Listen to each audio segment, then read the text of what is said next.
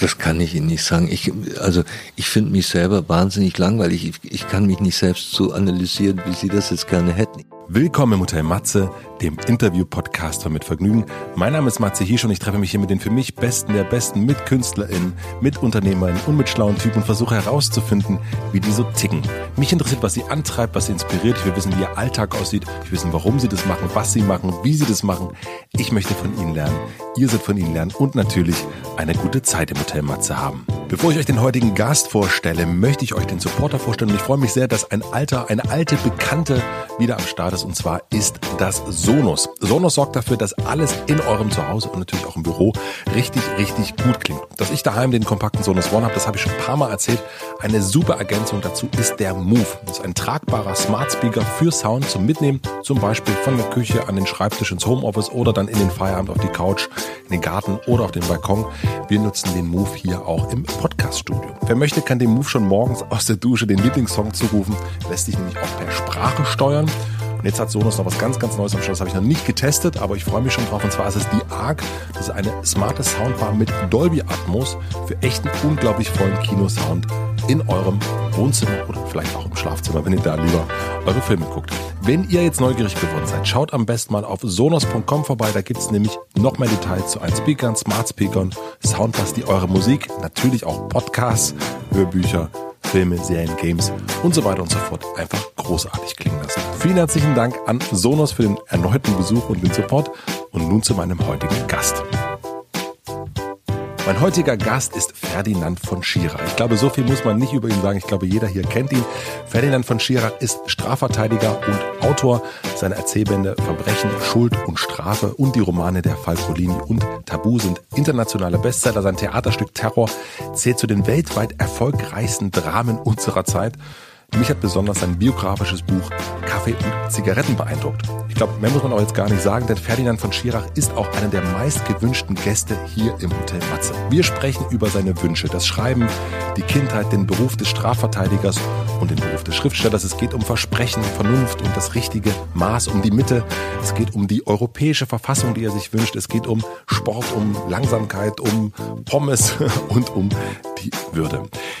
Mich hat es zugegebenermaßen sehr, sehr überrascht, dass er plötzlich zugesagt hat, denn ich habe ihn schon super, super oft angefragt und eigentlich mit einer erneuten Absage gerechnet, denn er gibt auch nicht so viele Interviews, das recht nicht in Podcasts. Ich glaube, es war auch der erste Podcast, den er gemacht hat. Ich war also recht nervös und ich glaube, das hört man auch am Anfang. Da saßen wir noch brav am Studiotisch und dann hat sich unser Gespräch zum Fenster, also zu den Zigaretten verlagert. Und ab dann hört man auch, dass es zwischen den schweren und großen Themen, die Herr von Schirach so umtreibt, sehr, sehr vergnügt zugehen kann. Ich freue mich sehr, dass er sich die Zeit genommen hat und ich bin natürlich gespannt und hoffe sehr, dass euch die Folge genauso gut gefällt wie mir und ich freue mich sehr, dass ich das jetzt sagen kann. Ich wünsche euch viel Vergnügen im Hotel Matze mit Ferdinand von Schirach. So, ich äh, freue mich wahnsinnig, dass Sie da sind. Wie sind Sie hergekommen? Jetzt durch die Stadt. Ja. Ja, mit, mit einem Smart. Und ähm, also mit dem besten Auto, das es gibt in der, in der Stadt. Ist es das, diese ganz kleine? Das ganz kleine Auto, das sozusagen nur zwei Sitze hat und, und die Sitze sind wie Stühle und man, man sitzt relativ hoch und ähm, das sieht komisch aus und das ganze Auto ist äußerst merkwürdig, aber es ist wahnsinnig bequem, weil sie sozusagen auf der Hinterachse wenden können. Mhm. Und wenn sie drin sitzen, haben sie nicht das Gefühl, in einem kleinen Auto zu sitzen. Sie haben eine sehr große Scheibe und es wirkt fast, als würden sie in einem großen Auto sitzen. Und es ist relativ schnell, also für meine Bedürfnisse vollkommen ausreichend. Ich mag es ja auch ganz gerne, dass es jetzt so auf diesen großen Straßen Geschwindigkeitsbegrenzung gibt. Und man kann jetzt die ganze Leipziger Straße nur 30 fahren. Wirklich? Ja. Und, oh. Und dann stehen da riesige Schilder, äh, Luftreinhaltung, ja. In, wir, wir wissen inzwischen aber, oder ich weiß nicht genau, ob das sicher ist, aber es gibt Studien, die, die gezeigt haben, dass es die Luft nicht sauberer macht. Aber ich möchte gerne, dass es so bleibt, weil man so ganz langsam fahren kann. Und, und da ich ein unglaublich schlechter Autofahrer bin, mag ich das ganz gerne. Es fällt dann nicht so auf. Sind Sie ein Autofahrer, wo Leute hupen? Ähm, also Manchmal ja, aber nur weil ich zu langsam fahre. Ja, das meine ich, ja. ja also und, und dann, dann gibt es so Ärgernis, weil man irgendwie schneller darüber fahren soll irgendwo. Aber das, ähm, das geht. Also es hält sich in Grenzen mit dem Hupen. Bringt Sie das aus der Ruhe?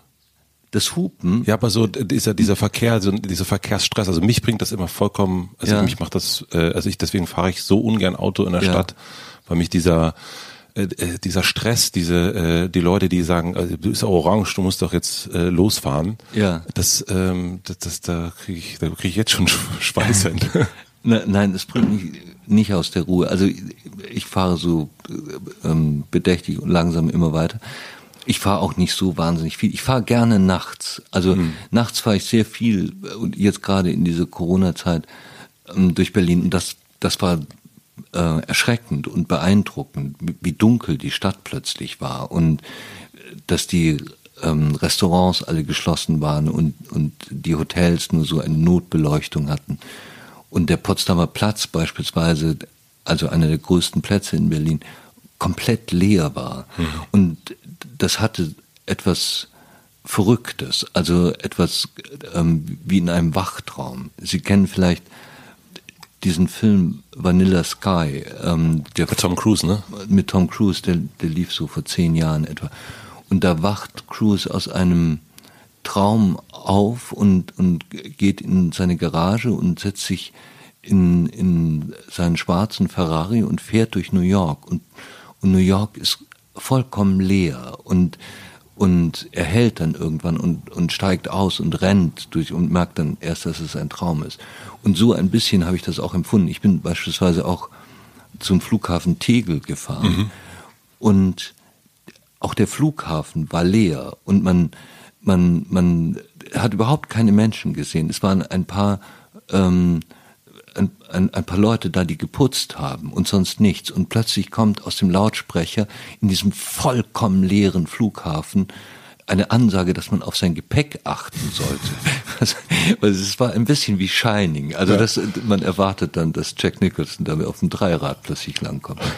Also auch der Bahnhof, das sind alles so Orte, die in dieser Corona-Zeit interessant waren. Im Bahnhof im Hauptbahnhof hier in Berlin gibt es ja diese große Ansammlung von Rolltreppen, genau. die, die sehr schön ineinander mhm. laufen und und ähm, und diese Rolltreppen waren zum größten Teil stillgelegt, also fuhren gar nicht. Und dann gab es eine Rolltreppe, die die weiter fuhr, auf der niemand war und die quietschte dann auch noch so ganz lang. Herrlich. Es war eine interessante und da fahre ich eben gerne nachts oder bin gern nachts durch Berlin gefahren das Bild, was man von ihnen so, was einen so die Öffentlichkeit zeigt oder die Beiträge, die es gibt, sind ja ganz oft der äh, rauchende äh, Schriftsteller, der allein irgendwo durch eine Straße geht und also das, die, das Zurückgezogensein, das äh, Entrücktsein. Ist es dann, wenn so eine Stadt oder wenn die ganze Welt so wird, wenn das plötzlich alles so ist, wie das, was, was man von ihnen so kennt, wie geht's ihnen dann damit? Also ich bin nicht entrückt, glaube ich. Also ich, ich bin ganz gerne, ganz gerne alleine, nicht, nicht einsam. Okay. Das sind auch zwei verschiedene Kategorien. Wenn eine ganze Stadt so ist, ähm, ist es einfach äh, unangenehm. Also ich, ich bin gerne in, beispielsweise in einem Kaffeehaus und ich, ich mag es gerne, wenn viele Leute in dem Kaffeehaus sind ähm, aber ich sitze nicht so gerne mit jemand am Tisch. Also mhm. ich, ich schaue lieber zu. Und das ist, ähm, das geht eben nicht, wenn es keine Restaurants gibt, die offen haben und keine Kaffeehäuser und, und es gar keinen Platz gibt, wo sie sich hinsetzen können. Und dieses Beobachten, so zwischen den Stühlen, das ist, das ist angenehm. Ähm, also für mich angenehm, mhm. das mag ich gerne. Ähm, das das hat auch jetzt diese Corona-Krise gebracht, an großem Vorteil, dass die Bestuhlung in einem, in einem Café weiter auseinander steht. Mhm. Das mag ich sehr gerne. Also, dass man, dass man ähm, so, so ein bisschen mehr für sich ist. Aber diesen Lockdown mochte ich überhaupt nicht. Ähm, letztlich war das, ähm, ist das auch etwas Unmenschliches. Also der Mensch ist angewiesen auf Kontakt. Und wenn Sie jetzt zum Beispiel die Unis sehen, ähm, wo alle Kurse online gegeben werden und der soziale Kontakt in einer Cafeteria wegfällt oder auf dem Gang oder kurz vor der Vorlesung oder so etwas, das ist nicht gut auf Dauer. Diesen Austausch braucht der Mensch und ähm, und er ist nun mal ein politisches Wesen, also auf Gemeinschaft angewiesen. Und insofern ist es gut, dass die, die Regelungen, so, soweit es vernünftig ist, gelockert werden. Ich habe bei mir und auch in meinem Freundeskreis festgestellt, dass ganz, also dass diese Hektik, die es sonst gab und diese neue Ruhe auch so eine große Anziehungskraft haben und dieses Entschleunigen ähm, und dann merkt man, ah, man braucht gar nicht so viel, sagt man muss gar nicht immer unterwegs sein. Es ist auch mal ganz schön, einfach zu Hause zu sein mit der Familie. Und jetzt merke ich aber wieder, jetzt geht's langsam wieder doch zurück. Man sieht es ja auch hier in der Stadt, man sieht es an, in den Nachrichten, dass alle treibt es wieder nach draußen. Was glauben Sie, bleibt von dieser Zeit? Also ganz viele Dinge werden sich verändern, meines Erachtens. Ähm, am deutlichsten ist es in, in Großstädten, die ein bisschen anders strukturiert sind wie Berlin. Also wenn Sie zum Beispiel ähm, Paris ansehen oder mhm. New York ansehen, da gab es ähm, kurz vor dem Lockdown oder ganz kurz danach gab es äh, eine Flucht von vielen aufs Land. Die reichen Leute sind ja. in die Hamptons gegangen, die ähm, weniger Reichen sind zu ihren Familien, wenn sie noch Familie hatten, aufs Land gegangen. Und jetzt ist es erstaunlich, dass die nicht zurück wollen. Also es gibt es. Die sind auf dem Land und wollen nicht zurück in die Stadt. Wollen nicht mehr zurück mhm. nach New York, wollen nicht mehr zurück in die Stadt. In, in Paris sollen es über eine Million Menschen gewesen sein, die ganz kurz vor dem Lockdown Paris verlassen haben und ungern zurückkommen. Und ähm, das wird einiges verändern. Also wenn, wenn es tatsächlich möglich ist, und in vielen Berufen ist es möglich, dass man von zu Hause aus arbeitet. Das war ja eine Idee, die, die gibt es schon seit 20 Jahren, dass man über das Internet von zu Hause aus arbeiten kann.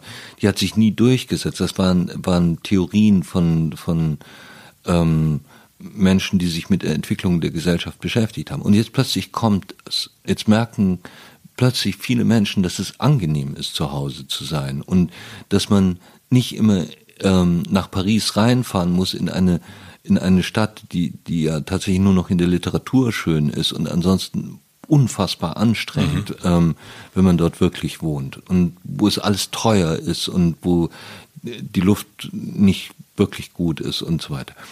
Und ähm, das führt jetzt in New York beispielsweise schon dazu, dass es dass die äh, Mieten für Privatwohnungen sinken, weil man, weil es einfach viele Leute gibt, die nicht mehr da sind. Und das nächste ist, die Firmen merken, ähm, warum brauchen wir eigentlich diese wahnsinnig teuren Büros? Ja. Und jetzt wird man sich überlegen, gut, wir können die Hälfte der Mitarbeiter zu Hause lassen und, und richten dort Arbeitsplätze ein. Und das wird natürlich dann wiederum dazu führen, dass die Büromieten sinken und, und sich eine Stadt verändert. Ob das ganz zum Positiven ist, weiß ich nicht. Also ähm, ich war relativ kurz vor dem Lockdown das letzte Mal in New York und ähm, und da ist es jetzt schon erschreckend, weil man, weil ganz viele Geschäfte einfach geschlossen sind, was gar nichts mit Corona zu tun hat, sondern was sehr viel mit dem äh, Versandhandel zu tun hat. Ja, und man man hat auf, auf selbst auf der Fifth Avenue große alte Kaufhäuser, die inzwischen ähm, ihre Türen zugemacht haben, mhm. weil es einfacher ist ähm, für die Menschen online irgendetwas ja. zu kaufen.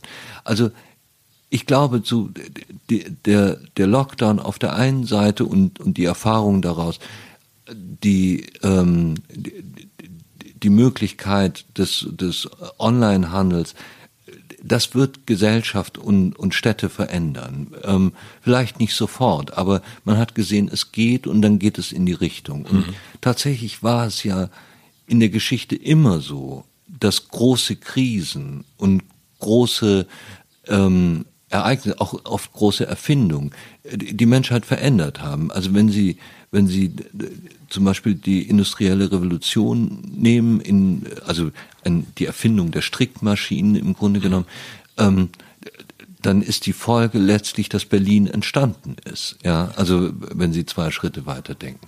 Und so etwas Ähnliches könnte passieren und das glaube ich auch, dass sich da alles möglich verändert will. Es, es gibt eine, eine Sehnsucht, die jetzt die Menschen erfahren haben durch den Lockdown, dass es ganz nett ist zu Hause und dass man, dass es ähm, irgendwie auch etwas gemütlich ist. Viele andere Menschen haben natürlich das Gegenteil erfahren, das darf man auch nicht vergessen. Mhm. Also es gibt, wir, wir haben, soweit ich das weiß, noch keine ähm, keine ganz belastbaren Zahlen, auch wenn es erste Studien gibt.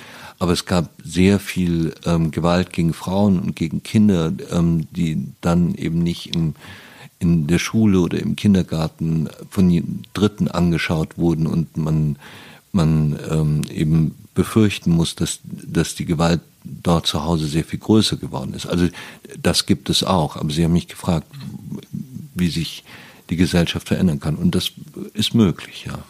Es gibt äh, in Ihrem Buch trotzdem, da gibt es äh, einerseits, da sagte äh, Alexander Kluge, aus, ähm, aus der Katastrophe erwächst etwas Neues. Das ist ja das, was Sie auch gerade sagten. Und dann äh, sagen Sie später, beides ist möglich, das Strahlende und das Schreckliche. Ja, also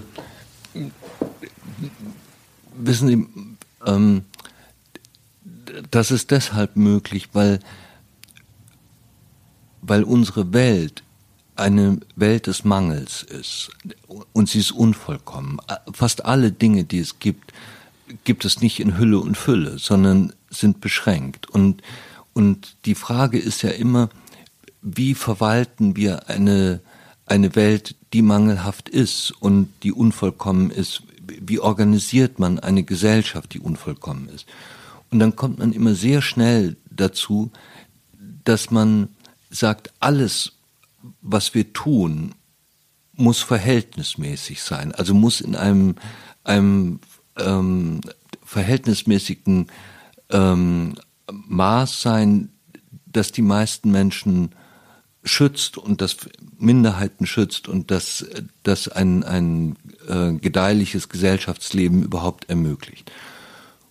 Und unsere Erfahrung, auch unsere Erfahrung im Privaten, ist ja immer, dass wir die Gewinne auf der einen Seite mit etwas Schlimmem auf der anderen Seite bezahlen müssen. Das geht überhaupt nicht anders. Wie, wie können Sie das, haben Sie ein Beispiel dafür? Naja, also ähm, ein ganz simples Beispiel. Sie essen sehr gerne Schokolade. Ja, Sie würden am liebsten jeden Tag zwei Tafeln essen und das Ergebnis wäre, dass sie dann so aussehen wie Helmut Kohl. Ja, und ähm, sie bezahlen in, in fast allen Dingen bezahlen sie auf der einen Seite ähm, die, die Gewinne mit Verlusten auf der anderen Seite. Wenn man es etwas ernster nimmt, ähm, nehmen Sie ein Beispiel wie den Straßenverkehr. Wir sagen auf der einen Seite, wir wissen seit Jahren, auch wenn die Zahlen zurückgehen, dass es etwa 3000 Menschen in Deutschland gibt, die jedes Jahr im Straßenverkehr getötet werden, sterben. Und wir wissen sogar, dass, dass es sehr viele Kinder gibt dabei, die gar keine Teilnehmer am Straßenverkehr sind. Das, der, der ähm, sechsjährige Junge, der mit dem Fußball zwischen zwei Autos spielt und vorrennt und überfahren wird. Und trotzdem sagen wir auf der anderen Seite, uns ist die individuelle Freiheit, der, der ähm, Personenverkehr, auch der Güterverkehr natürlich, also dass wir das Waren von A nach B kommen, ist uns so wichtig, dass wir diese 3000 Toten in Kauf nehmen. Mhm. Wir wägen also auf der einen Seite die individuelle Freiheit mit dem Lebensschutz sogar ähm, Unschuldiger ab, Kinder ab. Das ist etwas Merkwürdiges und, und wenn man sich das klar macht, ähm, versteht man plötzlich auch, dass das, wenn wir jetzt einen Schritt weitergehen, dass das Grundgesetz ähm, den Lebensschutz nicht absolut sieht, setzt. Ähm, ich gebe Ihnen ein anderes Beispiel. Wir, wir wissen, dass, dass ähm, also genaue Zahl habe ich jetzt nicht mehr im Kopf, aber es sind Zehntausende, die jedes Jahr verfrüht an Luftverschmutzung sterben. Und wenn wir alle Fabriken schließen würden und keiner mehr Auto fahren würden, würden diese Menschen nicht verfrüht sterben. Aber uns ist das, sind die Fabriken, unser, unser gesellschaftliches Wohl, wenn Sie so wollen, unser wirtschaftliches Fortkommen, wichtiger als diese Menschen, die verfrüht sterben. Also wir wägen sozusagen in, in allem miteinander ab. Es, es geht nicht anders. Und der tiefste Grund ist kein juristischer, sondern der tiefste Grund ist eben, dass die Welt nicht vollkommen ist und und alles ähm, alles selbst die Luft ähm, ein ein beschränktes Gut ist ja. Ähm, das muss man immer im Hinterkopf haben wenn man sich darüber unterhält was was die Auswirkungen einer solchen Corona Krise sind. Wir haben ja jetzt im Moment dauernd Leute die die ähm, diese vollkommen wahnsinnigen Theorien äh, verkünden, dass Bill Gates äh, ja. irgendwie Chips den Menschen einpflanzen möchte und dass, dass ähm, die Regierung der Welt die Menschen beherrschen möchte und so etwas. Und das ist natürlich genauso ein Blödsinn, weil, weil man, weil der Lockdown ebenfalls die Verfassung oder die Verfassung schrieb sozusagen, wenn Sie es, wenn Sie es ganz hart sagen wollen, diesen Lockdown vor, weil weil die Verfassung auch das Leben schützen muss. Und jetzt ist es eben an der Zeit, dass man sagt, wir müssen jeden Tag überprüfen, ob diese Maßnahmen richtig und sinnvoll und noch aufrechterhalten werden, weil sie die Freiheit der Menschen beschränkt haben. Sie War das zu kompliziert? Nee, nee, ja, das total, ich fand das, äh, fand das total gut, auch mit dem, also weil das Mangel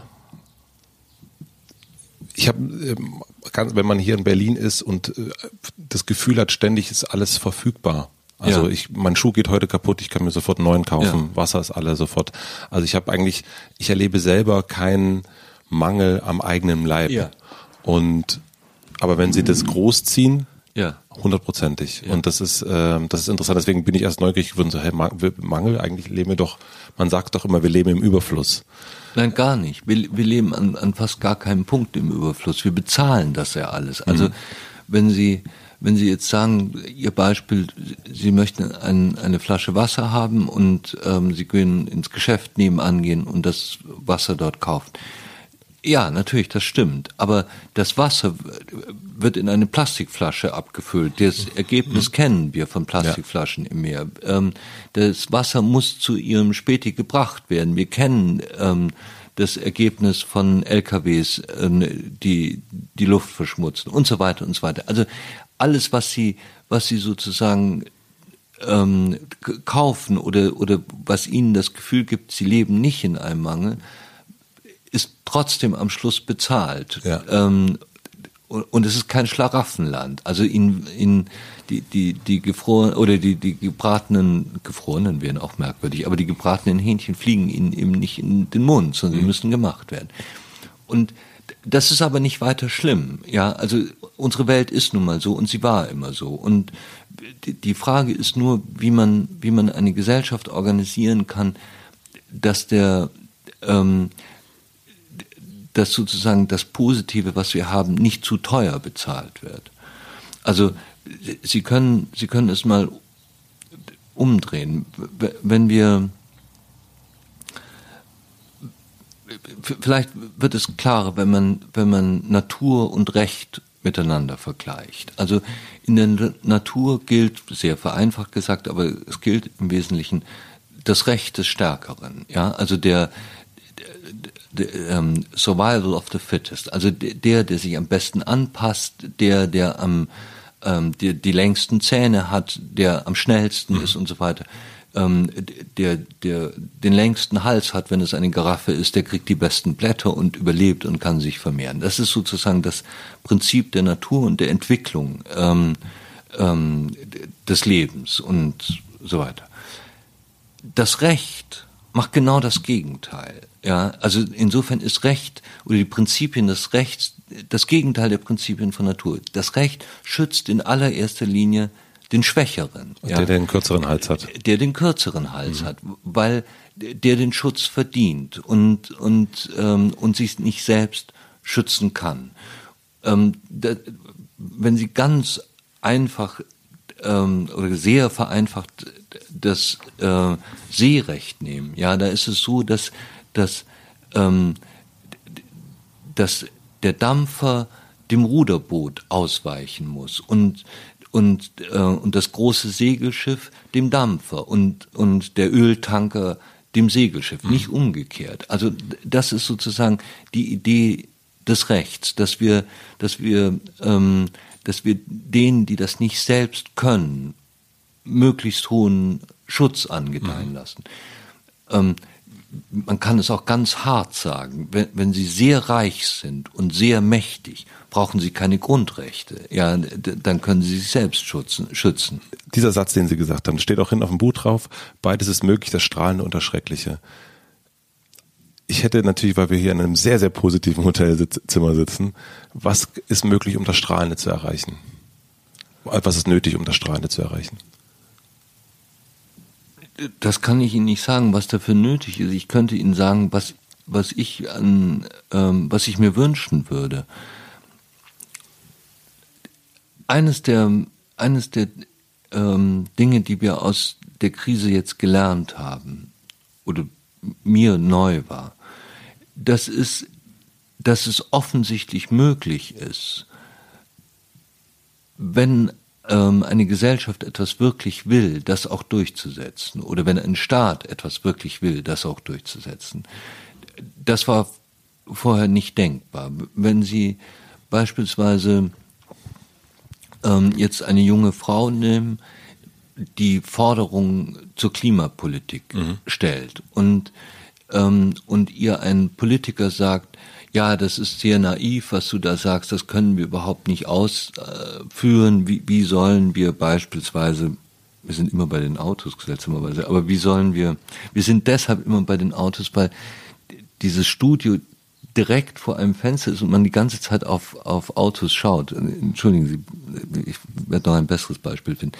Also wie sollen wir ähm, die Autos ähm, elektrifizieren, ähm, das würde eine so hohe Umstellung bedeuten, das, das funktioniert einfach nicht in, der, in dieser Zeit.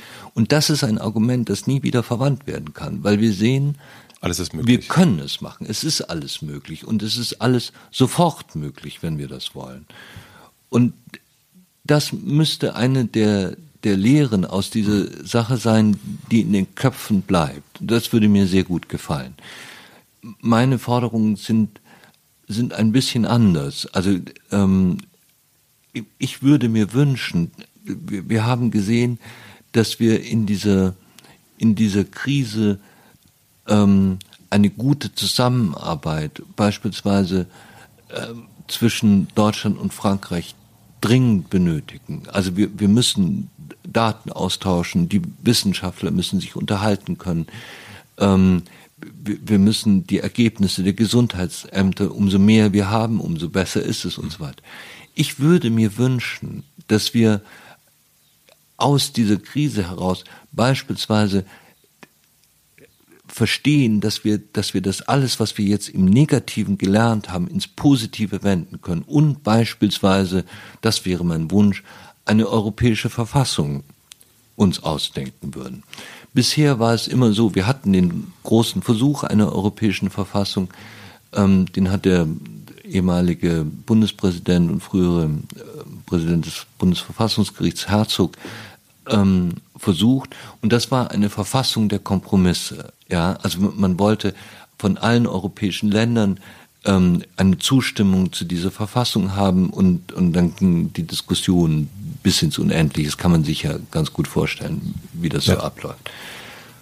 Und ich würde mir aber etwas anderes wünschen. Ich würde mir eine Verfassung wünschen, ähm, wie es Verfassungen, äh, wie die ursprünglichen großen Verfassungen der Menschheit waren, nämlich Utopien. Also wenn Sie sich vorstellen, die, äh, die amerikanische Unabhängigkeitserklärung, die wurde ähm, George Washington war ein Sklavenhalter, er hatte 500 Sklaven. Ähm, ähm, der, der Marquis de Lafayette, der Franzose, der, der ähm, zu großen Teilen, war keiner der Verfassungsväter, aber er, er, er hat vieles befördert dort.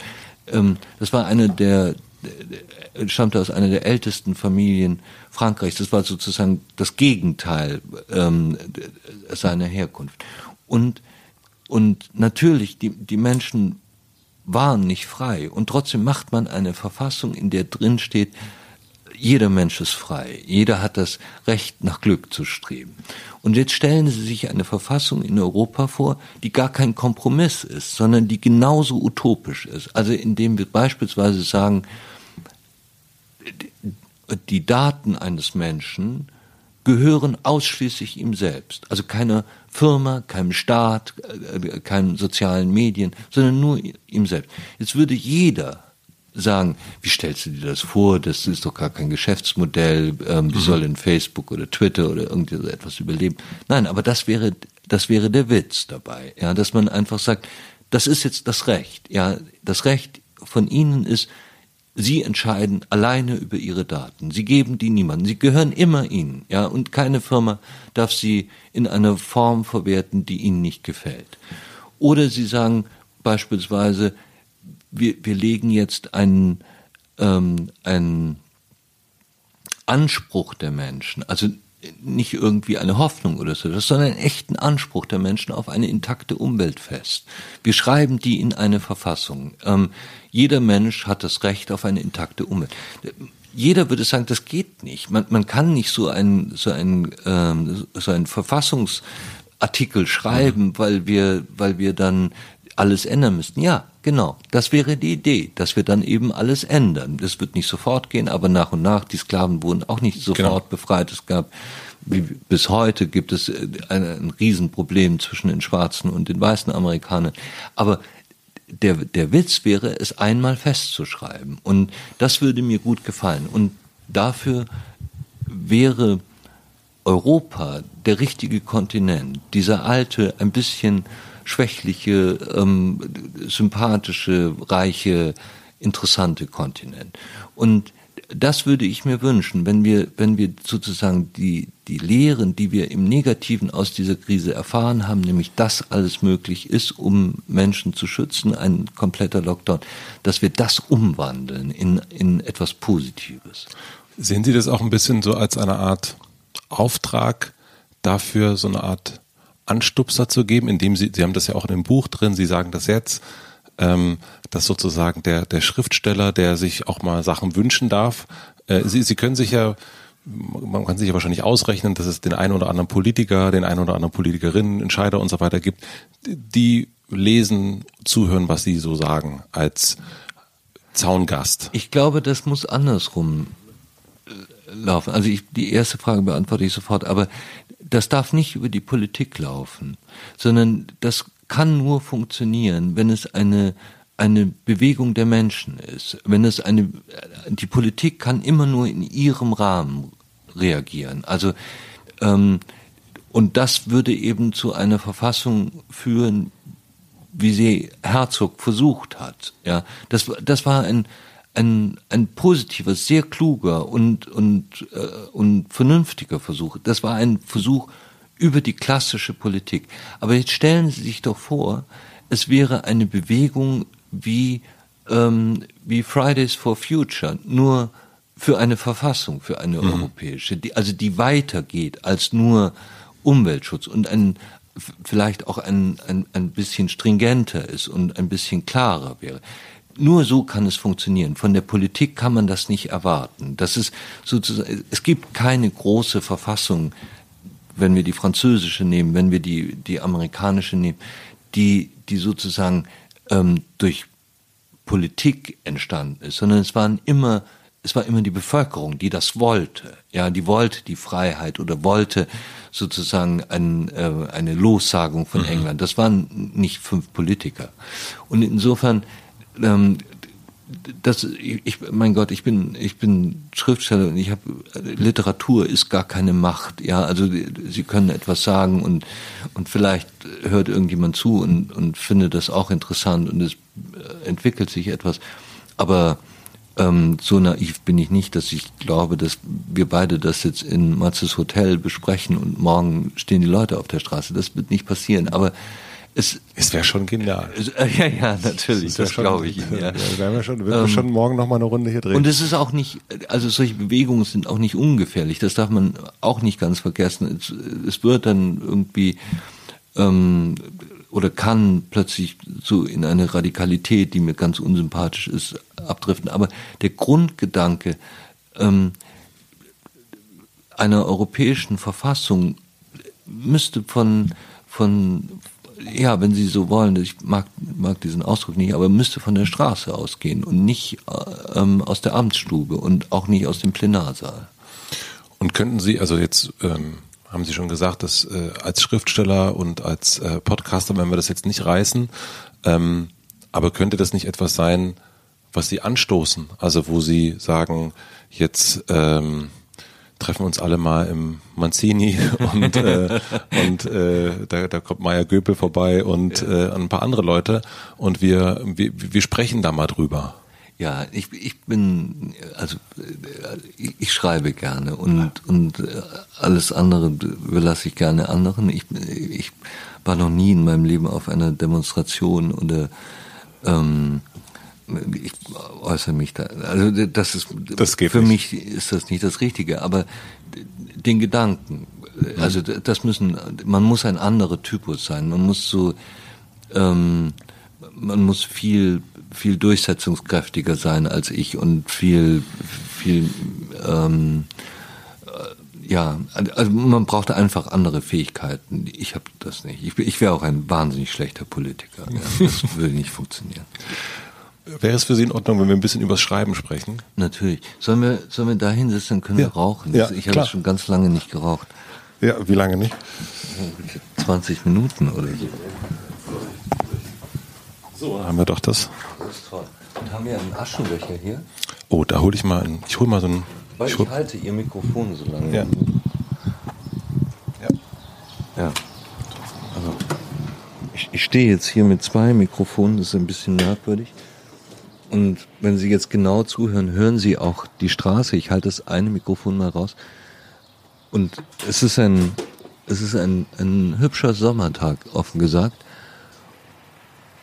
Ich muss jetzt einfach die ganze Zeit alleine vor mich weiterreden. Das, was Sie jetzt hören, war ein Fahrrad auf einem, ähm, auf einem Art Kies- oder Schotterweg. Ähm, das ruft bei mir sofort die Assoziationen hervor, dass man ausrutscht mit dem Fahrrad und sich das Knie aufschlägt. Deswegen fahre ich nicht so gerne Fahrrad. Es ist wahnsinnig warm. Wir machen eine klitzekleine Werbeunterbrechung. Mein heutiger Werbepartner ist Moulin Rouge, das Musical. Sicher habt ihr schon mal von dem berühmten Nachtclub Moulin Rouge in Paris gehört. Dazu gibt es exklusiv in Köln ein spektakuläres Musical, das im Jahr 1899 spielt und auf dem gleichnamigen Oscar-prämierten Film von Bess Luhrmann basiert. Nicht nur der Film, sondern auch das Musical konnte schon zahlreiche Zuschauerinnen und Zuschauer begeistern und gilt deswegen als das aktuell erfolgreichste Musical in Deutschland. Es hat sogar schon zehn Tony Awards abgestaubt.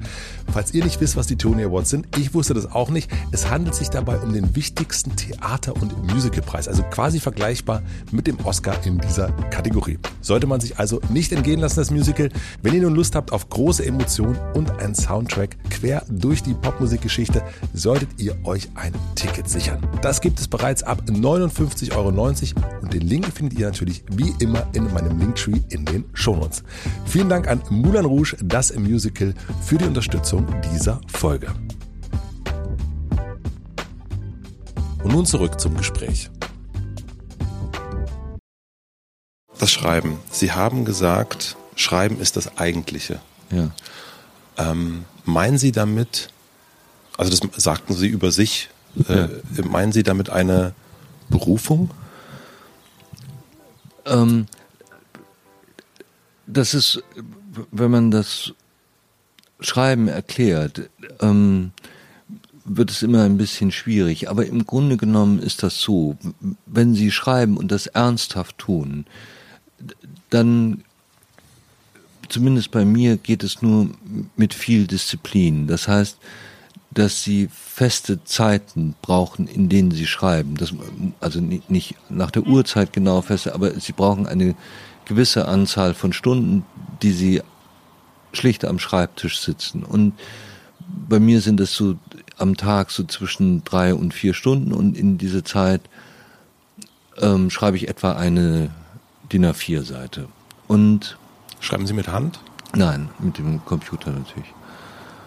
Und ähm, und diese Zeit, in der Sie schreiben, ähm, ist das intensivste, was Sie am Tag erleben, weil Sie, weil dieses dieses Schreiben ähm, bringt Sie in eine Geschichte und und regt in ihnen Gehirnareale an, mit denen sie sonst nicht so viel zu tun haben. Und deswegen wird man so leicht süchtig danach. Und, und dann ist das vorbei nach diesen dreieinhalb oder vier Stunden und alles andere, was danach kommt, ist sehr viel blasser und, und ist eigentlich nur die Zeit zwischen dem Schreiben. Deswegen ist es so unangenehm, ähm, mit einem Schriftsteller zusammenzuleben, weil, weil er wirklich für das Schreiben lebt. Und, und das geht, glaube ich, niemanden, der das ernsthaft macht, anders. Und und das ist schwierig, ja, also weil sozusagen sie machen trotzdem dieselben Dinge. Sie gehen abends essen oder sie treffen irgendjemanden und es ist ganz nett und so weiter. Aber es ist alles nur die Zeit zwischen dem Schreiben und das ist damit gemeint, dass das Schreiben das Eigentliche ist. Das letztlich ist es so, dass, dass das Schreiben dann auch ihr Zuhause ist, ja, ein, ähm, und, und, und sie dort immer zurückkehren können. Und es ist eigentlich auch ein bisschen egal ist, was sonst mit ihnen passiert. Dieses Schreiben ist immer da und, und, ähm, und ist wie so ein, obwohl es unfassbar anstrengend oft ist, obwohl sie sich sehr ärgern, weil sie den ganzen Tag keinen einzigen guten Satz hinbekommen, ähm, obwohl ähm, sie an irgend, irgendeine Kleinigkeit verzweifeln, ist es trotzdem ihr Zuhause. Ja? Und, und das ist damit gemeint. Was ist das, was in Ihrem Gehirn dann angeregt wird? Ähm, das kann ich Ihnen nicht sagen. Ich bin, bin kein Gehirnforscher. Ich merke nur, dass man ähm, nach dem Schreiben sehr viel müder ist als nach jeder anderen Tätigkeit. Also das ist wohl tatsächlich so, dass sie sich da äh, mit etwas beschäftigen, äh, was sie sonst nicht dauernd brauchen. Also es ist wie ein wie ein ähm, wie ein Areal, das, das dort angesprochen wird, dass sie im täglichen nicht vermissen. Also sie können ganz gut ohne Schreiben leben, wie es die meisten Menschen tun. Aber wenn sie schreiben, merken sie, wie wahnsinnig anstrengend das ist. Und das glaubt man nicht. Man würde ja gerne so, so zehn Stunden schreiben, um irgendwie ein bisschen schneller, aber es geht einfach nicht. Man ist nach, nach drei, vier Stunden ist man wirklich richtig schwer müde. Was ist bei Ihnen los, wenn Sie nicht schreiben? Ich vermisse es. Ähm, ich vermisse es einfach, ähm, die, und, und ich schreibe tatsächlich immer. Also ich schreibe jeden Tag und und ähm, und ich schreibe auch an an Weihnachten und am Geburtstag und und ähm, und sonst immer. Das hat auch der Grund ist auch, dass wenn man zwei Wochen lang nicht schreibt und nicht am Schreibtisch sitzt, ähm, dass es dann so viel schwerer fällt, wieder anzufangen und ähm, wieder in diesen Rhythmus reinzukommen. Und es, es ist Arbeit. Also es ist nicht so, dass man, es ist nicht wie im Film, ja, dass man, dass man so plötzlich kommt einem der großartige Einfall und man sitzt den Computer und schreibt das 400 Seiten Buch. Das passiert nicht, sondern es ist es ist Tag für Tag und Satz für Satz und Wort für Wort. Daran hat sich nichts geändert und ähm, das ist seit Homer so und, und das wird auch noch die nächsten 3000 Jahre so bleiben. Es gibt keine Abkürzung beim Schreiben und das lernt man alles ziemlich bitter. Wann haben Sie das erste Mal gemerkt, dass das etwas ist, was Sie so was anderes, was etwas anderes mit Ihnen macht als andere Beschäftigungen? Als Kind, ehrlich gesagt. Also ähm, ich habe so relativ früh angefangen zu schreiben und, und habe so kleine Sachen gemacht. Und das war immer, immer schön, weil man dann mhm. sozusagen in seiner eigenen Welt leben konnte. Das ist so wie, wie ein, wie ein, ein Kind, ähm, das keine große Abwechslung braucht, ähm, solche Kinder gibt es, der mit, mit drei Bauklötzen zufrieden ist und, und damit spielen kann. Und so ähnlich war das für mich. Ich, man ist dann eben ganz für sich und man kann alles erfinden für sich und, und alle Figuren so bewegen, wie man das möchte. Und das kam das erst mit, nachdem Sie viel gelesen haben oder kam das parallel? Also ich bin ja, ich bin ja, ähm, ähm wenn Sie so wollen, so relativ einsam aufgewachsen ähm, auf dem Land und und dort dort war war es einfach so, dass nichts passierte. Ja, da, so, so kann man es am besten beschreiben. Es war alles sehr langsam und ähm, und und es gab keine ähm, keine aufregenden Dinge. Also ich wuchs dort in einem großen Haushalt auf und wir, wir hatten es, es, es gab so Förster und Gärtner und und ähm, und Hausmädchen und also etwas und das das war so ein in sich geschlossener Kosmos, in dem wenig passierte und ähm, die meiste Zeit ähm, verbrachte ich in, in, in einem Park, der um das Haus herum war und war für mich. Und mhm. im Winter ähm, wenn das nicht möglich war, weil es zu kalt war, ähm, habe ich gelesen. Und ich habe sehr früh angefangen zu lesen. Und, ähm, und das mochte ich einfach gerne. Ja. Und, und diese, diese Einsamkeit und diese Ruhe und diese Langsamkeit, das ist etwas, vielleicht ist das nur bei mir so, aber ähm, wenn man das als Kind erlebt hat und so intensiv und lange erlebt hat, dann ist das etwas, woran man gerne denkt und woran man äh, sich zurücksehnt und was man irgendwie immer versucht wieder zusammenzusetzen, was einem natürlich nie ganz gelingt. Und im Schreiben gelingt es aber ein bisschen.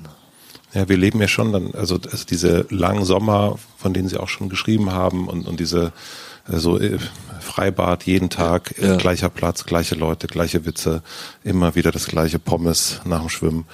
Ähm, das ist ja was, also was im Kopf ja auch total verklärt wird als wunderschön. Ich war neulich wieder an dem Schwimmbad, wo ich früher mal war. Das war furchtbar natürlich. Es ist, es war total trist. Lag vielleicht auch am Monat März. Aber es war halt überhaupt nicht so dieser Sehnsuchtsort, zu dem ich früher mal hingeradelt bin. Das darf man auch nicht machen. Das war ein Denkfehler von mir. Hundertprozentig. Also, es, es gibt, äh, man, man kann nicht an diese Orte zurückkehren, weil die, die Erinnerung nichts mit der damaligen Realität zu tun hat. Und zwar nie. Ja. Ähm, ein gutes Beispiel für mich war immer Nabokov, der auf einem der schönsten Güter Russlands aufwuchs mhm. und und dann nach Amerika, also zuerst nach, nach Berlin, was mhm. er gehasst hat, und dann nach Amerika fliehen musste, über Paris, und ähm, der, als er ein, ein ähm, älterer Herr war und nur noch in einem Hotel wohnte, ähm, hatte er das Angebot, auf dieses Gut zurückzugehen und das Gut zu besichtigen. Und das Gut war tatsächlich die ganze Zeit in seinem Kopf, in mhm. eines der schönsten Bücher, die, die es überhaupt über Kindheit und über diese Dinge gibt, ist äh, ein Buch von ihm, das heißt Erinnerung sprich. Und wenn man, wenn man dieses, ähm, wenn man dieses Buch liest, dann versteht man, dass man da nicht mehr zurückkehren kann. Mhm. Ja.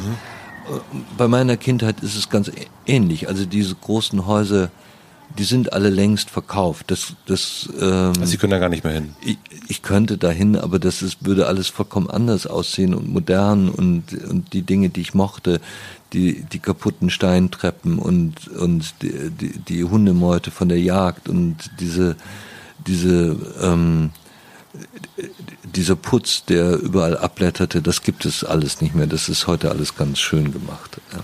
Was, was haben Sie für Spiele gespielt als Kind? Also alles das, was man machen kann, wenn man alleine ist. Ich habe zum Beispiel immer alleine Tennis gegen die Wand gespielt.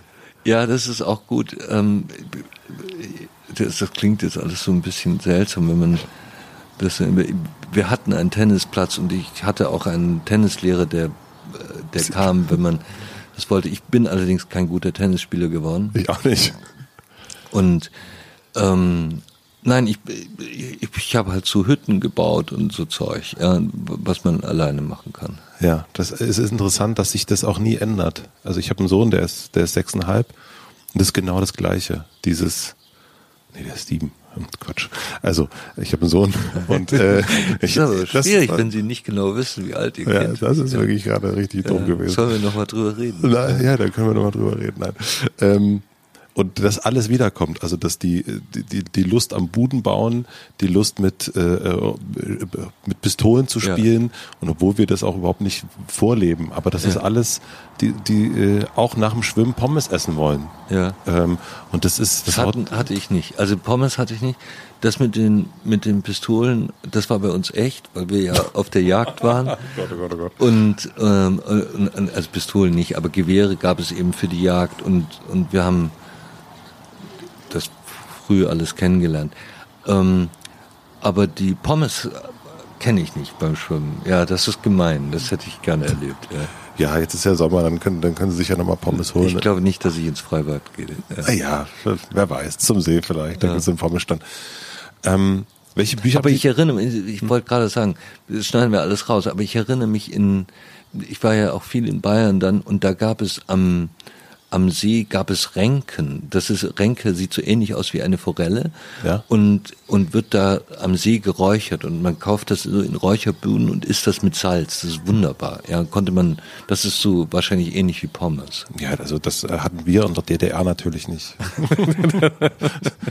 Schön, auch so eine Forelle nach dem Freibad. Das, das stimmt überhaupt nicht. Sie hatten auch Forellen. Ja, ja. wir hatten auch Forellen. Also das ist wieder so eine Kleinmacherei. Ja. Wir hatten vor allem den Karpfen. Ich erinnere mich ja, immer Karpfen sind etwas ganz Scheußliches. Mit Karpfen möchte ich nichts zu tun haben. Welches Buch haben Sie in der Kindheit gelesen? Was haben Sie gern gelesen da? Also es gab ähm, zwei Bücher.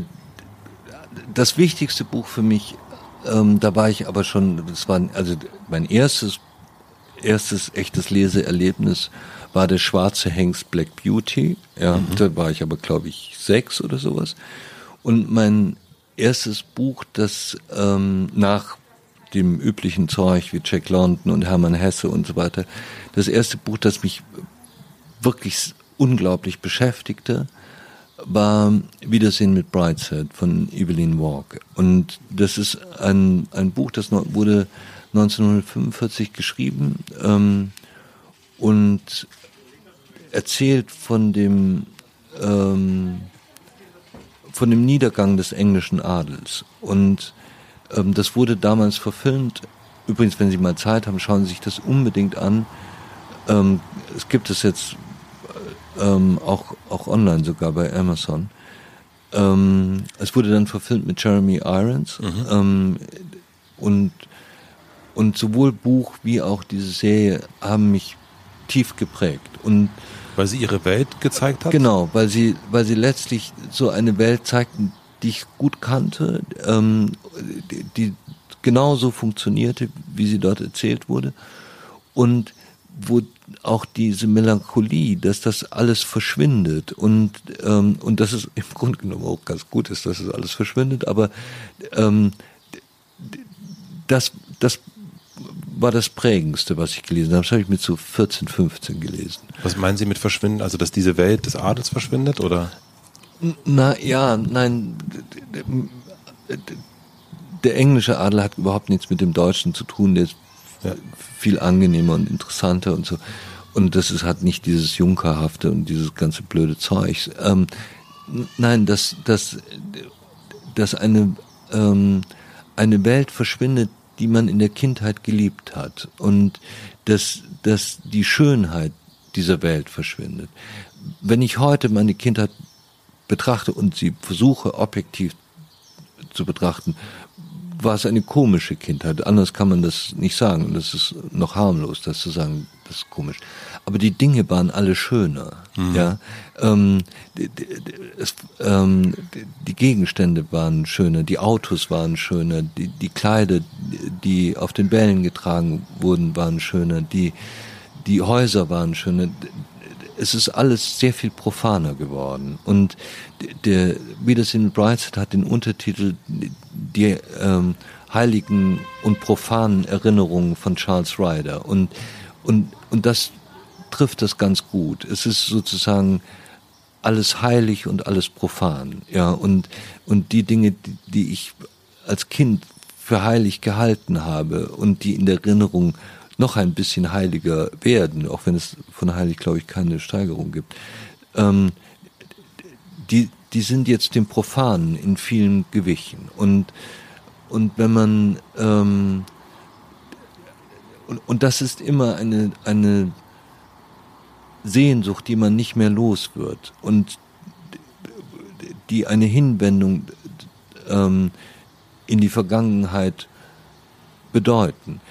Sie müssen sich das so vorstellen. Ich, ich bin ganz sicher, dass in den, in, also ich bin in den 60er Jahren aufgewachsen, dass 95 Prozent der Dinge in den 60er Jahren schlimmer waren als heute. Ja. ja, die Politik war grauenhaft, die Unterdrückung von äh, Homosexuellen angefangen ähm, bis hin zu anderen ähm, Ausgegrenzten damals. Ähm, die, die Auschwitz-Prozesse haben überhaupt nichts bewirkt. Das kam erst zehn Jahre später durch, durch eine, eine Fernsehsendung, dass man überhaupt anfing, darüber zu diskutieren. Sie müssen sich überlegen, dass die Rede von Weizsäcker, dass 19, also dass der 8. Mai 45 ein Tag der Befreiung war, erst Mitte der 80er Jahre war und, und damals noch ein Empörungsaufschrei mhm. Also es war alles Schreckliche, die, die, die Unterdrückung der Frauen, die, das, es war alles furchtbar. Aber die Dinge waren schöner und, und irgendwie. Du, aufgrund der Formen? Aufgrund der Form, aufgrund der, der ähm, ja, ich kann es Ihnen gar nicht genau sagen. Das ist eine Verklärung natürlich, ja. Aber wenn Sie sich einen, einen filigranen Porsche, das ist ein gutes Beispiel aus den 60er Jahren anschauen, wie, wie fein der gemacht worden ist. Und heute se sehen sie aus wie eine Kröte, ja, ähm, diese Autos. Und und, und so die haben so was Gefährliches auch Autos. Also die sehen so diese Lichter, also früher ja. waren die immer so rund und so wie genau, Augen, die genau, so freundliche Augen. Und jetzt ja. sind die immer so, Schlitz, so Schlitze, ja, so, genau. so, äh, haben so was Böses. Und Audi hat lange Zeit jetzt hinten drauf äh, als Bremslicher so eine Art Büroklammer gemacht. Also, also da, für mich war es so, dass, dass, dass, die, dass die Dinge angenehmer waren, als man Klammer. Aber nur die Dinge. Ja, das meiste war ästhetischer und ähm, und alles andere war schrecklicher. Ja, und man, wenn man schreibt, das war Ihre mhm. Ausgangsfrage, wenn man wenn man schreibt, ist das letztlich ein Versuch, das wiederherzustellen und die Dinge wieder zusammenzufügen. Also ein Teil, ein mhm. großer Teil des Schreibens. Gibt es Gegenstände, die Sie von damals noch haben, die Sie so also heilig, äh, heiliger am nee, heiligsten? Ich, ich sammle überhaupt nichts und, und es gibt so ein paar Sachen. Ich habe nur so ein, so ein paar Uhren und Füllfederhalter und so etwas, aber das das ist nicht wichtig. Also das Einzige, was wichtig ist, ist das, was in ihrem Kopf ist. Also ob, ob sie das an einem Gegenstand festmachen können oder nicht, das spielt keine Rolle. Ich, ähm, ich möchte auch nichts, also das klingt jetzt ein bisschen komisch, aber ich möchte tatsächlich nichts besitzen. Ich finde finde es unangenehm, es ist alles nur belastend und sie müssen sich um irgendwas kümmern und, und, und irgendwas pflegen oder sowas mag ich überhaupt nicht. Mhm. Sie sind ein Minimalist äh, im, im Neumodischen sozusagen. Ja, ich weiß es nicht genau, aber ich, ich finde das meistens anstrengend, wenn man, wenn man irgendetwas hat. Ich würde einmal gerne einen Schlenk in ihre, äh, in, in ihren ersten Beruf, den Strafverteidiger machen wollen. Ähm, wie hat das, wie hat das, wie ging das, dass jemand, der gern am Rand steht, zum Verteidiger geworden ist?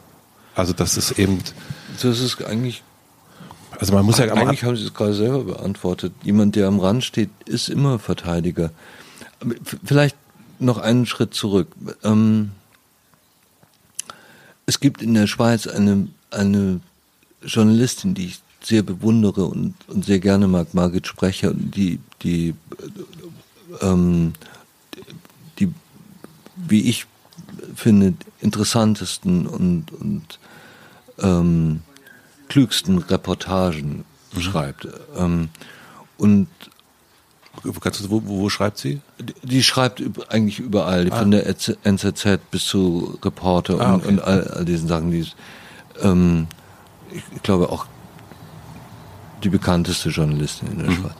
Und sie sagte mir mal diesen Satz, dass, dass, der, dass der beste Platz für einen Schriftsteller zwischen den Stühlen ist. Mhm. Und, und das ist ungeheuer klug, ähm, weil man nur zwischen den Stühlen ähm, auch etwas herstellen kann. Wenn Sie ganz fest und breit und glücklich auf einem Stuhl sitzen, dann müssen Sie keine Figuren erfinden, sondern die erfinden Sie nur, wenn die Dinge nicht ganz stimmen. Ja, ähm, und ein Verteidiger ist eigentlich auch jemand, der immer zwischen den Stühlen sitzt. Ja, ja. Er, er hat ja sozusagen die Aufgabe, ähm, einen Menschen, der das selbst nicht so gut kann, aus irgendwelchen Gründen ähm, zu verteidigen, in, in Schutz zu nehmen, mhm. wenn sie das so wollen. Und, und wie macht er das? Ja, also wenn man jetzt mal alle prozessualen Fragen und so weiter wegstreicht. Im Grunde genommen ist es so, dass wir es, ich, ich habe keine Zahlen dafür, ich habe auch nie welche gefunden, aber etwa etwa 70 bis ähm, 75 Prozent aller Fälle, die vor Gericht landen ähm, und die dort verhandelt werden, in, in einem Staat, in dem das Gerichtswesen so wie bei uns organisiert wird, dass alles ähm, verhandelt wird. Also in Amerika wird ja nur das verhandelt, was, un, äh, was strittig ist. Aber bei uns werden auch andere Fälle mhm. Da sind 75 Prozent, sagen wir mal, steht es von vornherein fest, dass derjenige, der dort angeklagt ist, schuldig ist, dass er die Tat begangen hat. Und die Verteidigung, anders als im Fernsehen, ähm, dreht sich nicht um die Frage, war er es oder war es nicht, sondern die, um die Frage, wie ist seine Schuld zu wiegen? Und, und das ist die Aufgabe die Hauptaufgabe des Verteidigers ergibt sich daraus.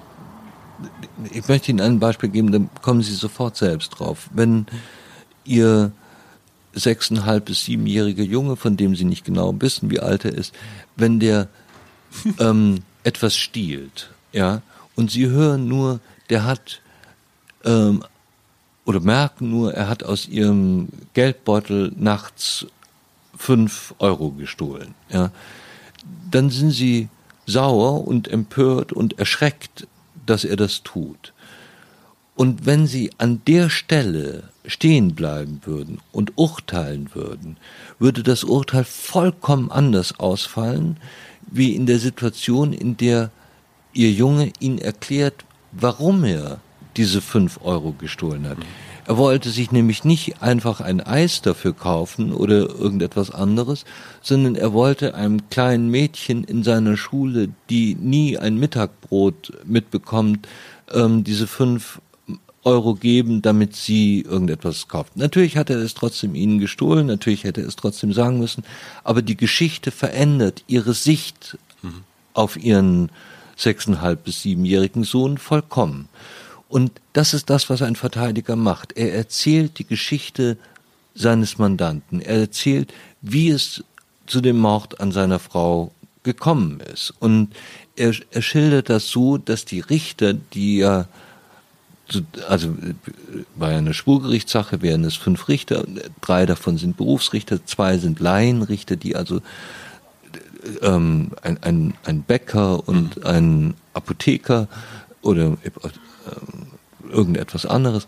Ähm, er erzählt ihnen die Geschichte so, dass sie die Geschichte dieses Mannes oder dieser Frau verstehen, dass sie verstehen, wer das war, warum er das getan hat, wie es dazu gekommen ist. Es ist natürlich trotzdem so, dass er verurteilt wird, weil er seine Frau umgebracht hat, aber es ist ein Strafmaß, das eine große Bandbreite hat. Er kann 15 Jahre kriegen oder ein lebenslang oder er kann auch nur fünf Jahre bekommen oder drei. Ja.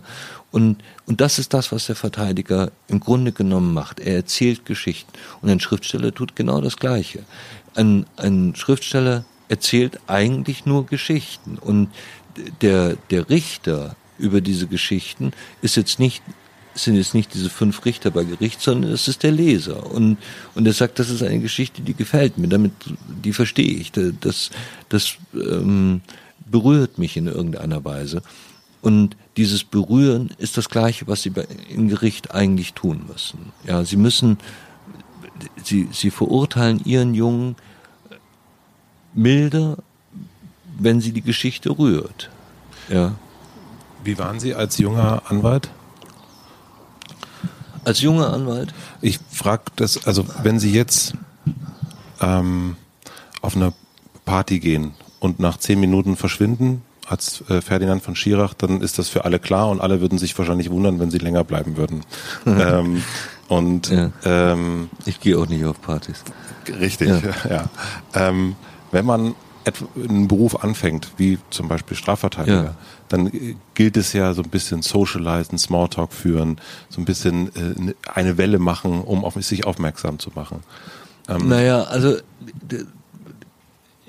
ja und nein. Also zunächst einmal ähm, interessierten mich während des Studiums ähm, hauptsächlich zwei oder mich interessierte Strafrecht immer schon. Das ja. fand ich das Interessanteste, weil, weil ich es langweilig fand, darüber nachzudenken, ob der eine von dem anderen Geld bekommt. Das ist das, was sie im Zivilrecht ja. tun. Das kann, das ist sehr viel feiner, das Zivilrecht. Das ist sozusagen ein, ein Fechten mit Floretten und im Strafrecht schlagen sie ein bisschen mit Säbeln aufeinander ein. Also das ist so ein sehr viel handfesteres Recht. Und die Creme de la Creme der Juristen arbeitet auch nicht im Strafrecht, sondern arbeitet im, im Zivilrecht oder im Verfassungsrecht oder Verwaltungsrecht. Also das ist schon, schon ein bisschen äh, tiefer angesiedelt. Das interessierte mich sehr und mich interessierte vor allen Dingen Rechtsphilosophie. Das fand ich ähm, immer höchst interessant, die, die Frage, ähm, wie organisiert man eine Gesellschaft, was bedeutet das Recht, wie ist es entstanden, ähm, welche Forderungen kann man an das Recht stellen, ähm, gibt es ein höheres Recht als das Geschriebene und, und all diese, die, die, diese wirklich interessanten und auch weit führenden ähm, Fragen. Und dann war es so, ähm, dann schaffte ich irgendwie dieses Examen und hatte begonnen ähm, mit dem Referendariat in Aachen bei einem ähm, lokalen Strafverteidiger dort, einem sehr netten, aufrechten Mann. Und in Berlin fand dann oder, oder schien so zu sein, als würde der Honecker-Prozess in Berlin beginnen. Und ich ähm, wollte unbedingt an diesem Prozess teilnehmen, ähm, weil es der größte Nachkriegsprozess war, weil es äh, geschichtlich natürlich der interessanteste Prozess ähm, ähm, werden könnte, den man als junger Mann erleben kann oder den man überhaupt erleben kann. Teilnehmen heißt beobachten nee, nee, oder ich wollte, arbeiten? ich wollte mitarbeiten. Mhm. Und ich bewarb mich dann in der Kanzlei, ähm, die Honecker verteidigt zwar die Kanzlei oder die ehemalige Kanzlei von Otto Schilly und ich hatte irgendwie Glück, das war, ist wie alle Strafverteidigerkanzleien eine sehr kleine Kanzlei. Also es gibt äh, keine Strafverteidiger mit 100 Anwälten. Mhm. Es sind immer drei, vier oder mal zehn, aber nicht mehr. Und, und ich hatte Glück und, und, ähm, und durfte dort anfangen und hatte dann den. Ganz kurz da, aber, aber wie, ähm, wie kann ich mir das vorstellen? Ist das dann so ein klassisches Vorstellungsgespräch? Muss man dann ähm, eine tolle Bewerbung schreiben? Nein, nein. Ähm, ich glaube, bei, also ganz genau erinnere ich dieses mhm. Gespräch nicht mehr, aber es kommt nicht, also da kommt es einfach darauf an, dass derjenige, der sich mit ihnen beschäftigt, das Gefühl hat, dass sie, ähm, dass sie als Verteidiger das könnten. Und, und da geht es dann um andere Fragen, also ob man über, über eine Sache ähm, gut nachdenken kann, ob man sozusagen die, die, die, ähm, die argumentativen Voraussetzungen mitbringt, ob man ähm, ja, also es ist schwer, so über sich selbst zu reden, aber, aber die, jedenfalls sagen wir mal so, es, es funktioniert. Ja, und, und ich äh, bekam diese Referendar, das war noch eine Referendarstelle, weil ich ja im, noch im Referendariat war. Und dann ähm, gab es eine Sonderregelung, weil man das eigentlich nur an einer, in einem Bundesland machen darf. Und ich hatte dann Glück, ähm, konnte das irgendwie begründen, dass das notwendig ist, dass ich, ähm, dass ich da teilnehme und das sehe. Und durfte dann die, das Referendariat, die zweite Hälfte hier in Berlin machen. Und dann war aber das Blöde, dass der Honecker-Prozess nicht stattfand. Er, Honecker war, wenn Sie sich erinnern, krank, äh, hatte Krebs. Und es gab dann nur immer so ähm, Haftprüfungstermine, in denen über den Gesundheitszustand mhm. geredet worden ist, äh, außerhalb der Öffentlichkeit, wie es bei Haftprüfungen eben so ist.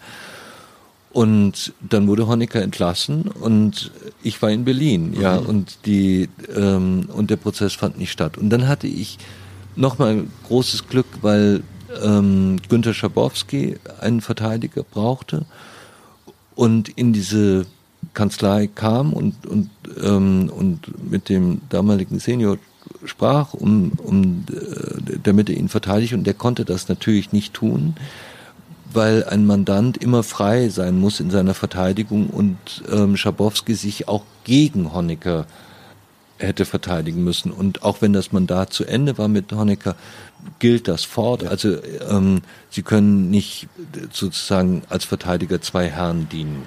Ja. Und und es war so, dass, dass ähm, während Schabowski wartete, ähm, habe ich mich mit ihm unterhalten. Ähm, und, und er fand mich dann irgendwie so, glaube ich, ganz nett und ähm, und fragte dann, ob ich das machen wollte. Und es war ein bisschen überraschend, weil ich hier noch gar kein Examen hatte. Also mein Examen stand erst kurz bevor. Und ich, ich Aber was war das? Also ich meine, ich krieg gerade noch nicht so richtig zusammen den ähm, Jungen auf, auf, auf dem großen, großen Grundstück, dass der so allein spielt und irgendwie nicht so, äh, so Zugang hat und, ähm, und dann aber ähm, so einen großen, dass jemand äh, sagt, na gut, der, ja, der macht das jetzt. Also das sind für mich so, also für mich ist das Bild des Anwalts oder des, des Verteidigers ist eher ähm, maskuliner und, ähm, und, und ja, wir, wir, machen das. So, wir, also Sie, Sie wirken ja sehr leise eigentlich. Ja, ich war als Anwalt schon sehr laut. Ah, okay. Also das geht auch nicht anders. Sie müssen sich ja dort in einem es ist aber interessant, dass Sie das so, so fragen. Das Problem, eines der großen Probleme für mich als Anwalt war immer, dass man über seinen sozialen Schatten springen muss. Man hat da diese fünf Richter sitzen und man kennt die ein bisschen. Man hat ja schon irgendwie etwas und das sind ordentliche Leute und mhm. ganz nett mhm. und man würde die, äh, wenn man die im Restaurant trifft, auch grüßen. Man würde sich auch ein bisschen mit denen unterhalten. Und plötzlich muss man sie aber anschreien. Ja, man muss sagen, dass das falsch ist, was sie dort machen. Und so ein bisschen Theater man, man muss das hart durchsetzen. Nein, es ist kein Theater, sondern man, man muss über seinen Schatten springen, weil man ja eine bestimmte Forderung, einen Mandanten zu verteidigen, durchsetzen muss. Und das muss man hart machen. Und das war auch das Schwierigste, aber das, das kann man in dem Moment, in dem man von dem, was man tut, ganz überzeugt ist und, und glaubt, das ist das Richtige, dann kann man eben auch laut werden. Außerdem, ich war mit, mit 29, dann als dieser Prozess begann, ähm, äh, ähm, vielleicht kann man sich das so vorstellen, vielleicht teilen dieses Gefühl einige ihrer Hörer wenn man in so einem neuen Beruf anfängt, ist man noch nicht ganz in dem Beruf, sondern man spielt, genau, ja. dass man in diesem Beruf ist. Ja, und ich habe lange Zeit, glaube ich, fünf Jahre oder so etwas als Anwalt, nur Anwalt gespielt. Ich war gar nicht überzeugt davon, dass ich ein Anwalt bin. Ich habe sogar lange Zeit, obwohl ich so ein paar Sachen schon ganz oder nicht ganz so schlecht gemacht hatte, hatte ich oft geglaubt, ja, jetzt morgen früh fliegst du auf. Ja, da sagt irgendjemand, das, was du machst, ist totaler Blödsinn. Du kannst das überhaupt nicht. Aber ich glaube, das ist in vielen Berufen so. Und das ist, das ist immer der Beginn. In der Sache selbst, also in der Verteidigung von so einem großen Fall wie Schabowski, aber auch von, von vielen kleineren Fällen, muss man überzeugt sein, wenn man laut wird und wenn man etwas vorbringt und wenn man frech, wenn man das so herabsetzend nennen möchte, wenn man frech sein muss zu diesen Richtern. Das, das muss man können, ja. Es gibt als, als Strafverteidiger muss man diese Fähigkeit mitbringen und man muss die Fähigkeit mitbringen, ähm, gut fragen zu können. Also das sind die zwei wichtigsten Sachen. Würden Sie das Anfang. heute, also Sie sind ja jetzt ruhiger und aber dennoch total überzeugend mit den mit ihren Argumenten, wenn sie, wenn wir, wie wir ganz am muss sie ja auch nicht anschreien. Ja, aber ähm, es ist ja dennoch wirkungsvoll. Also gerade das äh, das Zurückhaltende entfacht ja dann nochmal eine viel viel größere Kraft, finde ich. So, also eben, dass es nicht so laut ist und dass sie langsam sprechen und dass sie äh, die Gedanken klar machen. Würden Sie heute noch so laut? Ja, es geht im Gericht nicht immer. Geht. Ja, also Sie brauchen also ähm, oft geht es, dass das Argument selbst gehört wird und äh, dass man dem Argument folgt. Aber oft genug ist es auch so, dass sie sich durchsetzen müssen und dass sie, dass sie, weil sie sich durchsetzen müssen, massiv werden müssen. Laut ist vielleicht auch nicht immer das richtige, der richtige mhm. Ausdruck. Ich, ich meinte das äh, mehr als als Bild. Aber sie müssen dann sehr massiv sein an einer Stelle und ja. müssen, ein, ein Richter erweckt bei dem Angeklagten den Anschein der Befangenheit. Das will der Richter nicht hören und sie müssen trotzdem das dann an diesem Punkt durchsetzen und sie müssen die Verhandlung unterbrechen und sie müssen sagen, dass das jetzt unterbrochen wird in einer Situation, wo alle eigentlich einer Meinung sind. Und das, das ist schon etwas anderes, ja. Ähm, Sie müssen sich das jetzt nicht vorstellen, dass ich da morgens ins Gericht gegangen bin und bis mittags geschrien habe. Das würde mir ist nicht, ähm, das ist auch nicht in mir angelegt. Aber aber ähm, anders als einem Gespräch, wo wir beide jetzt ähm, in ihrem schönen Hotel mit Blick auf die Straße sitzen und uns ruhig unterhalten, so ist, geht es im Gericht oft nicht zu. Sie haben mir erst schon erzählt, dass Sie schon sehr früh angefangen haben zu schreiben ähm, und, und zu lesen und sich dafür zu interessieren für diese Welt, sind dann Strafverteidiger geworden. Und was ich gelesen habe darüber, eben auch, weil sie ein Bild hatten vom Schriftsteller, der so arm, ähm, einsam, äh, also nicht ne, verarmt irgendwo äh, nicht davon leben kann. Also das, das muss man, muss man, glaube ich, beschreiben. Also ähm, es ist jetzt ein bisschen schwierig, das so, aber ähm, ich habe immer Depressionen gehabt und Teil von Depressionen ist immer Verarmungsangst.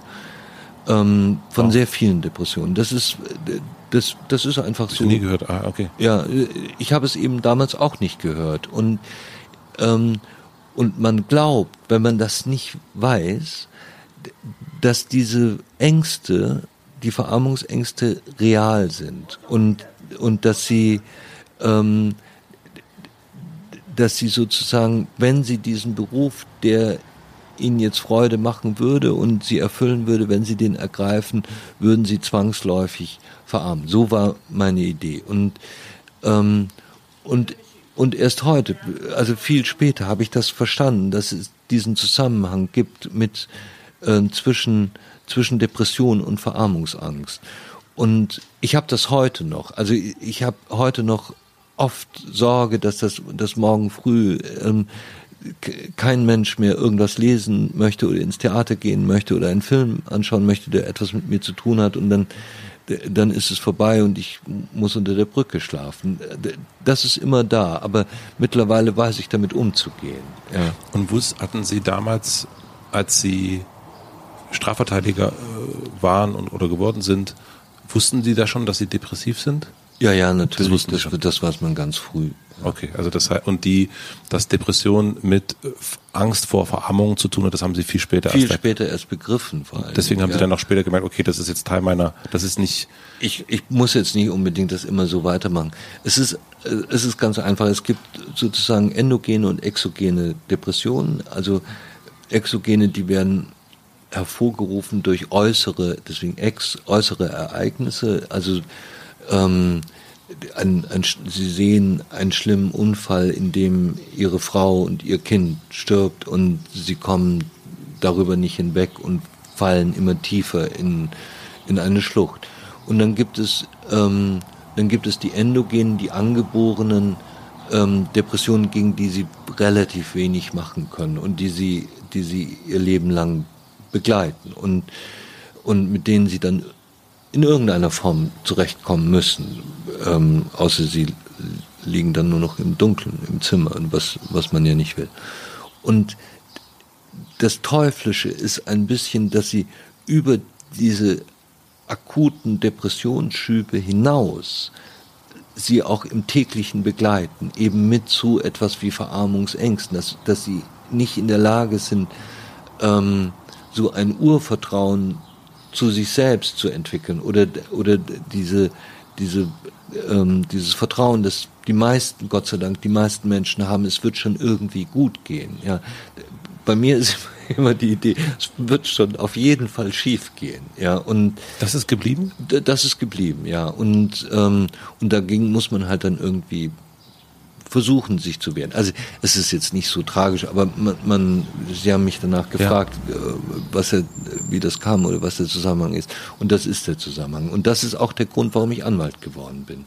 Also ähm, ich wusste schon, dass ich dass ich das wahrscheinlich so ein bisschen kann und, und dass das meinen Fähigkeiten entspricht. Ähm, ähm, also dass ich mit Sprache ein bisschen umgehen kann, dass ich mich interessiere für Leute, dass, dass das Abstrakte mir nicht vollkommen fern liegt und dass diese sozialen Interaktionen im, ähm, in, in, in, auch, ähm, auch mir nicht fremd sind, so dass ich wusste, dass wenn ich Anwalt werde, werde ich auf jeden Fall nicht untergehen und auf jeden Fall weniger. Also da hatten Sie das Vertrauen. Da hatte ich schon mehr Vertrauen, dass das irgendwie geht.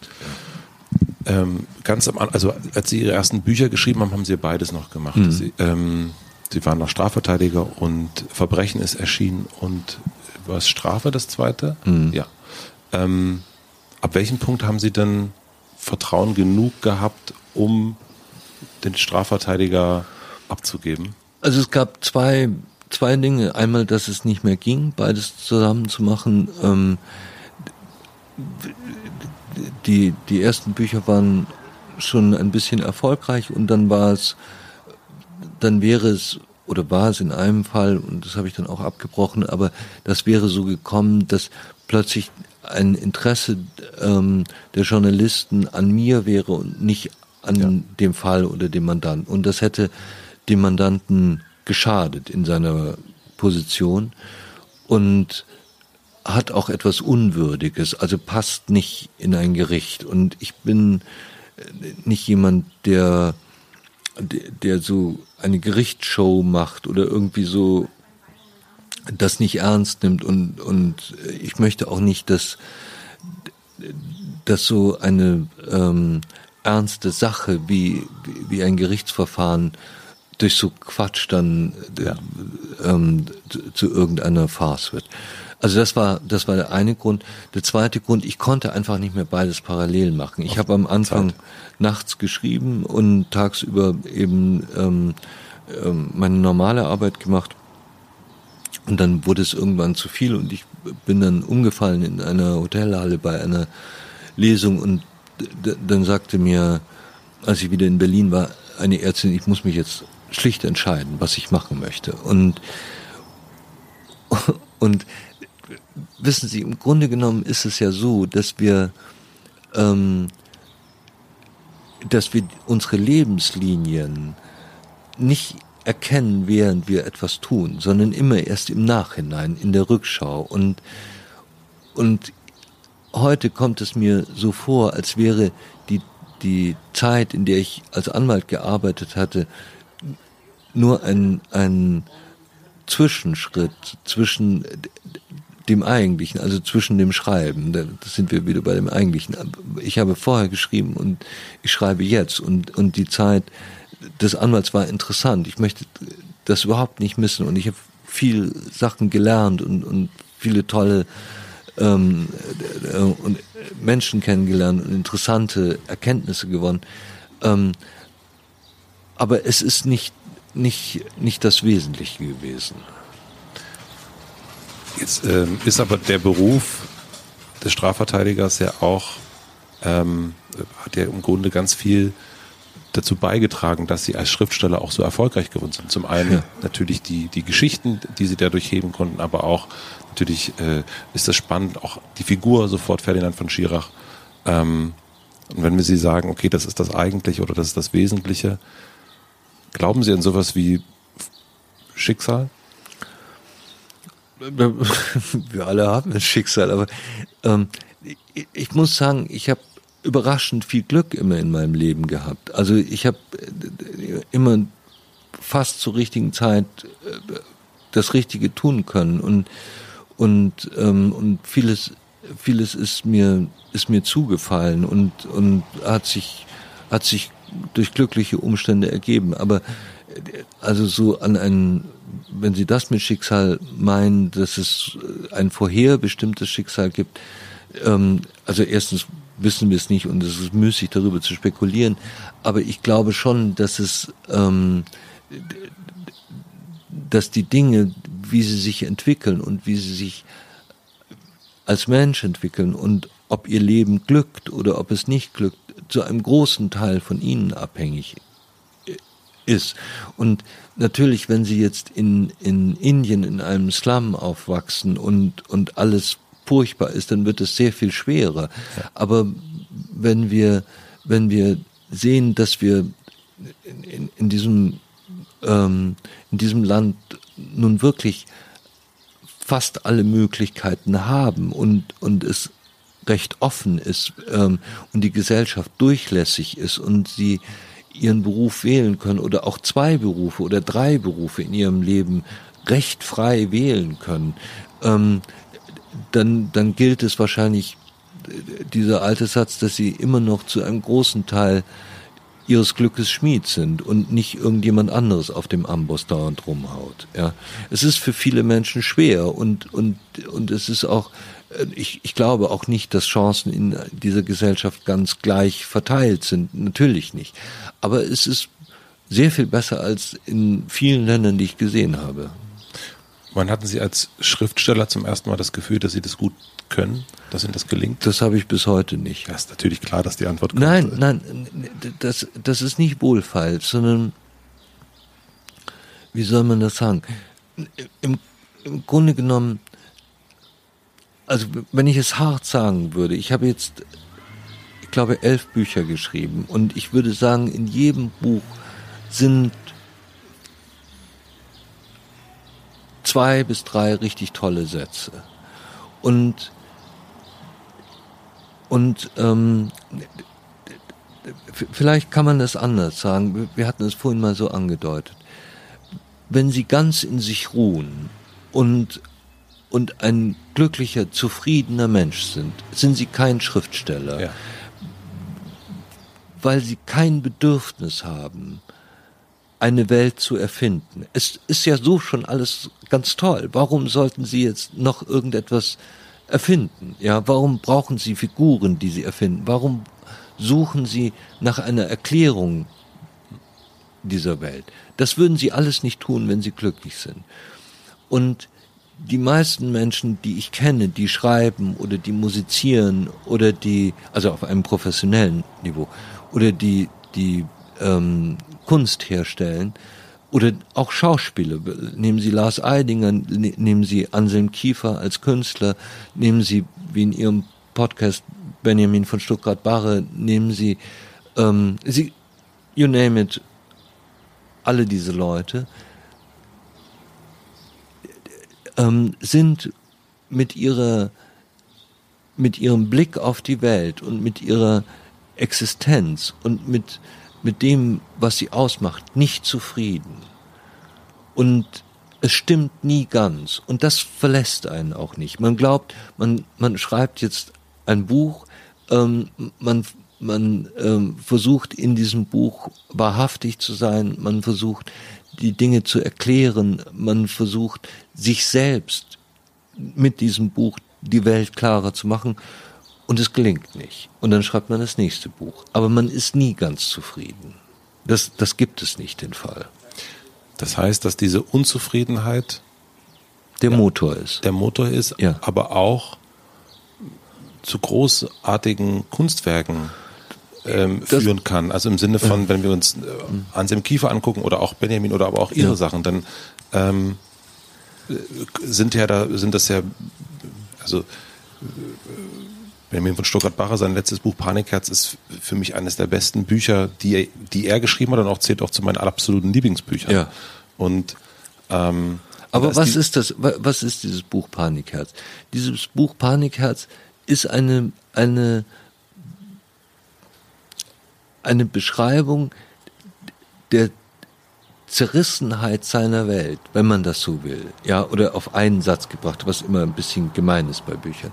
Und diese Zerrissenheit, das können sie nicht, das kriegen sie nie ganz wieder hin. Auch wenn er das Buch geschrieben hat, auch wenn er glücklich war, dass dieses Buch fertig ist und dass es gelungen ist und dass es ein großer Erfolg war, ist es am Schluss immer noch so, er ist immer noch Benjamin von Stuckrad-Barre und er ist immer noch zerrissen und das Buch hat es nicht geheilt. Es war sozusagen ein, ein Schritt und es war notwendig, es zu schreiben, wie, wie Kunst oft notwendig ist. Aber es führt nicht dazu, dass man sich dann zurücklehnen kann und sagen, ah, jetzt habe ich dieses große Werk vollbracht, jetzt wird alles besser. So ist es leider nicht. Kennen Sie ja. einen Künstler, der in Anführungsstrichen geheilt ist und großartige Kunst noch macht? Nein. Also Anselm Kiefer beispielsweise ist ein, ein sehr gutes Beispiel. Er hat so wahnsinnig viel hergestellt, ja. Und er ist immer noch auf der Suche nach dem einen vollendeten Werk, ja, das er nicht hinkriegt und das er nie hinkriegen wird. Und diese, diese eine Vollendung von etwas, diesen, daran sehen Sie auch, wie großartig der Faust ist, ja, diesen Augenblick, der dann verweilen soll, weil, weil alles einmal perfekt ist. Nach dem strebt man, aber den kriegt man nie hin. Selbst Michael Haneke mit den perfektesten Filmen der Welt, wo, wo alles hundertprozentig stimmt, würde niemals sagen, dass dieser Film ganz gelungen sei, sondern er sieht ihn an und sagt, um Gottes Willen, was ist das für eine Einstellung in Szene 36? Und und deswegen ist sozusagen zu sagen, dass man, dass man äh, ihre Frage, ob man damit zufrieden ist, das wird immer, die, wenn sie, wenn, wenn sie es ernsthaft betreiben und nicht Töpferkunst machen oder so etwas, äh, nichts gegen Töpferkunst, aber wenn, wenn es etwas mehr ist, werden sie niemanden finden, der wirklich sagt, das ist ganz gelungen. Das heißt, es braucht immer die Unzufriedenheit. Nee, es braucht nicht, die ist leider da. Ich wäre viel lieber zufrieden. Ich würde viel lieber ein Buch schreiben und sagen, wow, das war, das war's jetzt, jetzt mach was anderes. Ja, es ist alles haben einmal Sie, geschafft. Haben Sie das Gefühl, dass Sie jemals dahin kommen werden? Beziehungsweise nochmal anders, haben Sie den Anspruch, wenn Sie sich morgens hinsetzen und Ihre drei oder vier Stunden schreiben, dass Sie jetzt daran arbeiten, dass das das Buch sein könnte, mit dem Sie zufrieden das ist, das macht man immer. Man, also sonst hat es ja keinen Sinn. Also sie, sonst ist es Gebrauchskunst und Fahrstuhlmusik und so etwas. Das, das ist völlig sinnlos, sowas zu machen. Also man, man setzt sich natürlich hin, um etwas zu schreiben, was seinen eigenen Ansprüchen genügt, sein, seiner eigenen Kritik. Kriegt man nicht hin. Aber der Anspruch, man versucht es. Ja. Und man gibt sich auch nicht mit weniger zufrieden. Das, das Schlimmste ist ja, die, also jemand, der nicht schreibt oder, oder, oder nicht so, so etwas herstellt, ähm, oder das erste Buch schreibt, der glaubt ja immer, und das sieht man ja dann auch in, in Filmen über Schriftsteller, die sind ganz glücklich, wenn sie dieses Buch abgeben. Das Gegenteil ist der Fall. Man gibt das Buch ab und denkt sich, ah Mist, hätte es eigentlich noch ja, es ist nicht so toll. Ja. Und man merkt das dann am, am schlimmsten sind dann Lesungen, ja, dann, dann macht man eine Lesereise und liest in einem Theater und das sind 800 Leute und, und, und alle sind freundlich, haben Eintritt bezahlt, wollen jetzt etwas hören und man steht auf der Bühne und liest es vor und man merkt man, um Gottes Willen, wie konntest du diesen Satz nur so schreiben? Das ist so vollkommen falsch. Das rhythmisch stimmt das überhaupt nicht mehr. So ist es in Wirklichkeit. Meinen Sie, dass das den Rolling Stones genauso geht, wenn die auf der Bühne stehen? Nein, denen nicht. denen und den Beatles nicht. Ohne Rammstein. ich weiß es nicht. Ja. Haben Sie einen Satz, also Sie sagten, in jedem Buch gibt es so zwei, drei Sätze. Nein, ich kann Nein, keinen. Kann Sie keinen. Und würde es auch niemals tun. Nein, das müssen wir selber rausfinden, wir Leser. Ja. Haben Sie ein Buch, was Sie gelungener empfinden als andere Bücher von sich? Jedes zweite, ja. Also von mir, ja. ein Buch, das ich gelungener finde als also, ein genau, anderes. wo Sie sagen, in das, Ihrer äh, äh, Historie. Das kann ich nicht sagen. Ich mag immer, ehrlich gesagt, also irgendwie sind diese Bücher ja so ein bisschen wie Kinder. Ja, man entlässt die in die Welt und, und dann kommen sie irgendwie tätowiert zurück und man hofft, dass es nicht zu so schlimm ist. Gott, oh Gott, oh Gott. Ja, aber ähm, tatsächlich mag ich so ähm, zwei Bücher gerne. Das, das eine ist Kaffee und Zigaretten, das ähm, vorletzte Buch, und das andere ist Tabu. Beide, beide Bücher mag ich gern. Aber das ist, ja, ich, ich habe auch die nicht mehr gelesen. Ja, also man liest das ja nicht selber nochmal. Außer auf Lesung. Wenn Sie äh, von Tätowierung sprechen, also von, bei, von Kindern und Tätowierung. Äh, welche Tätowierung haben Sie? Nein, Quatsch. Ähm, ich habe keine Tätowierung. das wäre auch sehr merkwürdig. Das wäre wirklich, wenn ich jetzt hier auf ja, den Arm gucken so würde und da sehe ich, Arm ein Anker. Ich ja. sehe, ich sehe sowas rausgucken. Ja, man denkt genau, so, ganz genau. Oh, ja. Das wäre toll. Das wäre wirklich. Aber was ist eine Tätowierung, wenn wir in dem Bild bleiben, mit dem ein Kindbuch zurückkommen würde, was Sie wo Sie sagen, wenn also, also ich gebe Ihnen ein Beispiel. Ich habe eine Geschichte mal geschrieben, äh, ganz am Anfang, da war ich ein bisschen unvorsichtig und schrieb über einen alten Arzt, der seine Frau umbrachte. Fähner hieß die Geschichte. Und ähm, ich siedelte diese Geschichte in einer Kleinstadt in ähm, Baden-Württemberg an, der ältesten Stadt in Baden-Württemberg, weil die neben der kleinen Stadt war, in dem ich aufgewachsen bin und ich die ganz gut kannte und, und die wahre Geschichte, also die ganz ähnliche Geschichte, ähm, in einer Stadt spielte, die äh, dem nicht unähnlich war. Und ich nannte diese, benannte diese Stadt. Ich sagte, es ist in Rottweil und, mhm. und so weiter.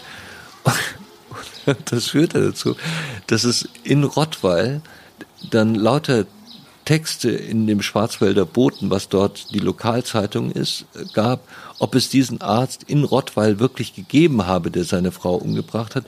Und ich dann plötzlich lauter Zuschriften von empörten Rottweilern bekam, die sich äh, beschwerten und sagten, es hat in dieser Stadt noch nie einen Arzt gegeben, der seine Frau umgebracht hat und das würde alles überhaupt nicht stimmen und so weiter. Und das war, das ist eben so ein Ergebnis, mit dem man nicht gerade gerechnet hat, ja. dass das zurückkommt. Und das ist, war so eine kleine Tätowierung, wo ich gedacht habe, okay, beim nächsten Mal musst du da ein bisschen besser aufpassen und das nicht so konkret machen. Aber ähm, im Grunde genommen gibt es auch schöne Bilder, die, die, die man dann mit, also eines der, eines der Dinge, die mich wirklich berührt haben, das war bei einem Buch, und da schrieb mir eine, eine ältere Dame aus China, irgendwo vom Land, ähm, einen, einen langen Brief, ähm, dass diese Geschichte sie an ihren verstorbenen Sohn erinnert hätte. Und das war so ein ganz berührender, sehr liebevoller Brief. Und, und, und ich habe eine, ein, ähm, vor, vor kurzem, vor einem Jahr, ähm, hat ein Leser, äh, ein Lehrer seine seine Schüler in einer ähm, Klasse dazu gezwungen, glaube ich, ähm, Kaffee und Zigaretten zu lesen. Wie und alt waren die Schüler? Die waren so zwischen 16 und 17. Okay. Und dann haben diese Schüler mir alle Briefe geschrieben Ähm, wow.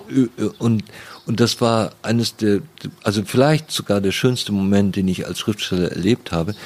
In einer Geschichte in Kaffee und Zigaretten ähm, schreibe ich, dass man langsam spazieren gehen soll, weil man, und das stimmt auch, weil man, wenn man ganz langsam, also bewusst sehr langsam geht, man die Welt vollkommen anders wahrnimmt. Und einer der Schüler schrieb, dass er jetzt nur noch mit seiner Freundin langsam spazieren gehen würde und dass das stimmen würde. Und dann beschrieb er so ein bisschen dazu. Und das sind, das sind schon großartige Momente. Das, also die Bücher kommen nicht nur, nicht nur tätowiert zurück, sondern oft sind es so wahnsinnig schöne Tattoos, die da zurückkommen. Keine Tribals. Ist Ihnen das manchmal bewusst? Keine was? Keine Tribals. Also so was ist das? Tribals, Tri Tribal-Tätowierung. Ich weiß nicht, was ist. Das sind so äh, komische, ja, das zeige ich Ihnen mal im Internet. Ah ja, gut. Ja, es ist, also, ähm, ist Ihnen manchmal bewusst, dass wenn Sie da sitzen, ich, es gibt das, ähm, das Bild ähm, äh, im Café Manzini, ähm, dass das, was Sie da gerade schreiben, oder wenn Sie es abgeben, wie auch immer, das Buch, dass das jetzt so viele Menschen lesen werden und dass das aus das also wenn man sich wie Terror anguckt, dass das auf fünf Kontinenten gespielt wird, dass so ein Buch, dass sie Millionen Bücher verkaufen und so weiter und so fort, dass das alles aus ihrem Kopf kommt, der jetzt so naja, gerade vor mir kann sitzt. Man, so, so kann man sich das nicht vorstellen, ähm, weil man ja auch nicht so viele Leute kennt. Man, ähm, also ich glaube, das Wichtigste ist, ist dabei ähm,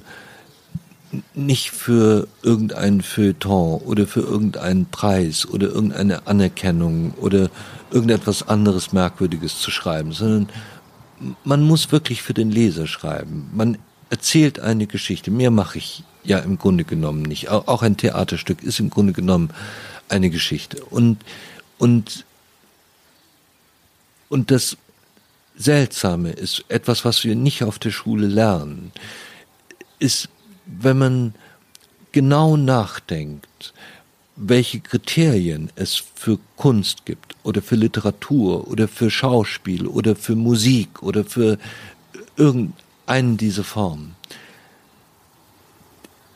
dann kommt man relativ schnell darauf, dass es nicht darum geht, die schönsten Worte zu benutzen oder den gedrechselsten Satz, sondern dass, dass Worte, um, um das mal zu sagen, wahr sein müssen, dass sie dreidimensional sein müssen, dass sie ein eigenes Gewicht haben, wie, wie, wie Wasser oder, oder Sommer oder, ähm, oder, oder, ähm, oder Wagen oder so etwas. Und dass das einzige Kriterium, um das es geht, ist, dass sie den Menschen berühren. Alles andere ist zweitrangig. Ja, alles andere ist kann ganz schön sein und kann interessant sein oder auch blöd sein. Aber das Berühren eines Menschen, das ist es, worum es geht. Das geht, wenn Sie eine Geschichte erzählen, wenn Sie einen Film sehen, wenn Sie im Konzerthaus sitzen und und Sie Sie hören Musik. Wenn Sie jemanden nicht berühren mit dem, was Sie machen, taugt es nichts. Dann kann es alles andere sein, dann kann es immer noch große Philosophie sein oder sonst irgendetwas. Aber es taugt nichts, weil es nicht menschlich ist. Und, und dieses Berühren eines Menschen, das haben sie im Kopf, wenn sie schreiben. Und das Kriterium dafür ist relativ einfach zu finden. Es muss sie nämlich selbst berühren. Also wenn sie das Gefühl haben, diese Geschichte ist eine belanglose Geschichte, ähm, sie berührt mich überhaupt nicht, ich empfinde nichts, während ich sie lese oder während ich sie schreibe, hat sie keinen Sinn. Aber das ist das, der wesentliche Punkt. Und wie, wie schafft man das? Ja, wie, wie passiert es, dass sie jemanden berührt? Nicht so, wie sie es glauben. Also, wenn sie sagen, wenn sie schreiben, dass eine junge Frau sehr lange weint und sich die Augen aus dem Kopf heult und so etwas, berührt das keinen Menschen. Wenn sie aber beschreiben, Warum das so ist, kann es jemanden berühren. Wie schaffen Sie es, dass Sie in der ganzen das immer wieder Lesen. Also Sie schreiben sehr langsam, Ja. ähm, Sie lesen, es wird äh, korrigiert, es kommt zurück und so weiter und so fort. Nee, das ist, der, der, Korrekturprozess findet bei mir am Schreibtisch, das wird nicht weggeschickt da, dafür. Ah ja. Das mache ich alles selbst. Also natürlich gibt es am Schluss ein Lektorat, aber das ist bei mir also ganz wenig. Das, das liegt auch daran, wie ich schreibe, nicht weil ich so besonders gut schreibe, sondern es liegt daran, dass man, dass die, die Texte so komprimiert und so knapp sind, dass ein Lektor höchstens sagen kann, das ist ein Schrotttext, tu den weg. Aber, aber er kann nicht sagen, wir müssen das und das verändern, weil, weil man schwer eingreifen kann in diese Texte. Und wie bewahren Sie sich, dass Sie eben in diesem auch analysieren und immer wieder lesen? Das ist ja ein immer wieder ja. gucken, dass das Berührende bleibt, weil das Berührende ganz oft ist ja irgendwie was total Flüchtiges. Ja, was so rauskommt und wenn man es überdenkt. Glaube ich, ich glaube nicht. Ich glaube also, also das, ja, das ist so so schwer über sich selbst da zu reden, aber ich ich glaube, es geht ein bisschen darum, in Bildern zu schreiben. Also ich, ich gebe Ihnen ein Beispiel, vielleicht wird es da klarer. Ich war, ich war einmal bei, ähm, wurde mal eingeladen zu, zu einem Creative Writing Kurs an der Uni und ähm, und sollte da etwas sagen. Es war, also ich kann mal so etwas nicht sagen, aber ich, ich fand es interessant, weil ich das mal irgendwie sehen. Wäre ich auch gerne gekommen. Ja, ich, ich wollte es auch einfach mal sehen, wie das funktioniert. Und und ähm, und dann stellte ich den den ähm, nein genau es war so ein ein junger Mann fragte mich wie beschreibt man dass jemand atmet und und ich gab diese Frage was man immer gut tun kann als Vortragender wenn einem nichts einfällt sofort zurück ins Publikum und und dann kamen so Antworten wie er holte tief Luft, er, er ähm, saugte die Lungen voll und, und also etwas. Und alle diese Antworten waren originell und falsch. Wenn jemand atmet, also einmal reicht der Satz er atmet, weil es der einfachste Satz ist, zum anderen müssen Sie es nicht beschreiben, weil wenn er nicht mehr atmet, ist er tot. Ja, also das ist das ist sozusagen an, an so einem Beispiel sehen Sie sehr schnell, ähm, wie leicht man falsch schreiben kann. Und das Zweite ist, was man halt oder was ich mache, weil ich nur Geschichten erzähle und nicht irgendwelche äh, man muss es versuchen, alles in Bilder zu übersetzen.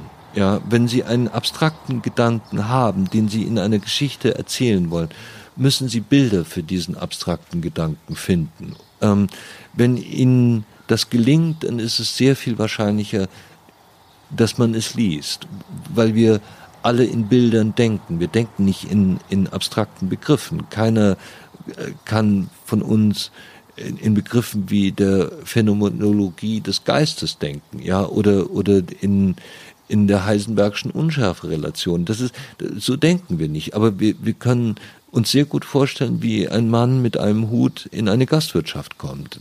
Das ist ein Bild, das wir begreifen. Und, und, ähm, und darum geht es eben auch. Also, dass man, dass man nicht das Schönste, sondern das, das äh, ähm, nicht das schönste Wort, also das wenigste das eigentlich.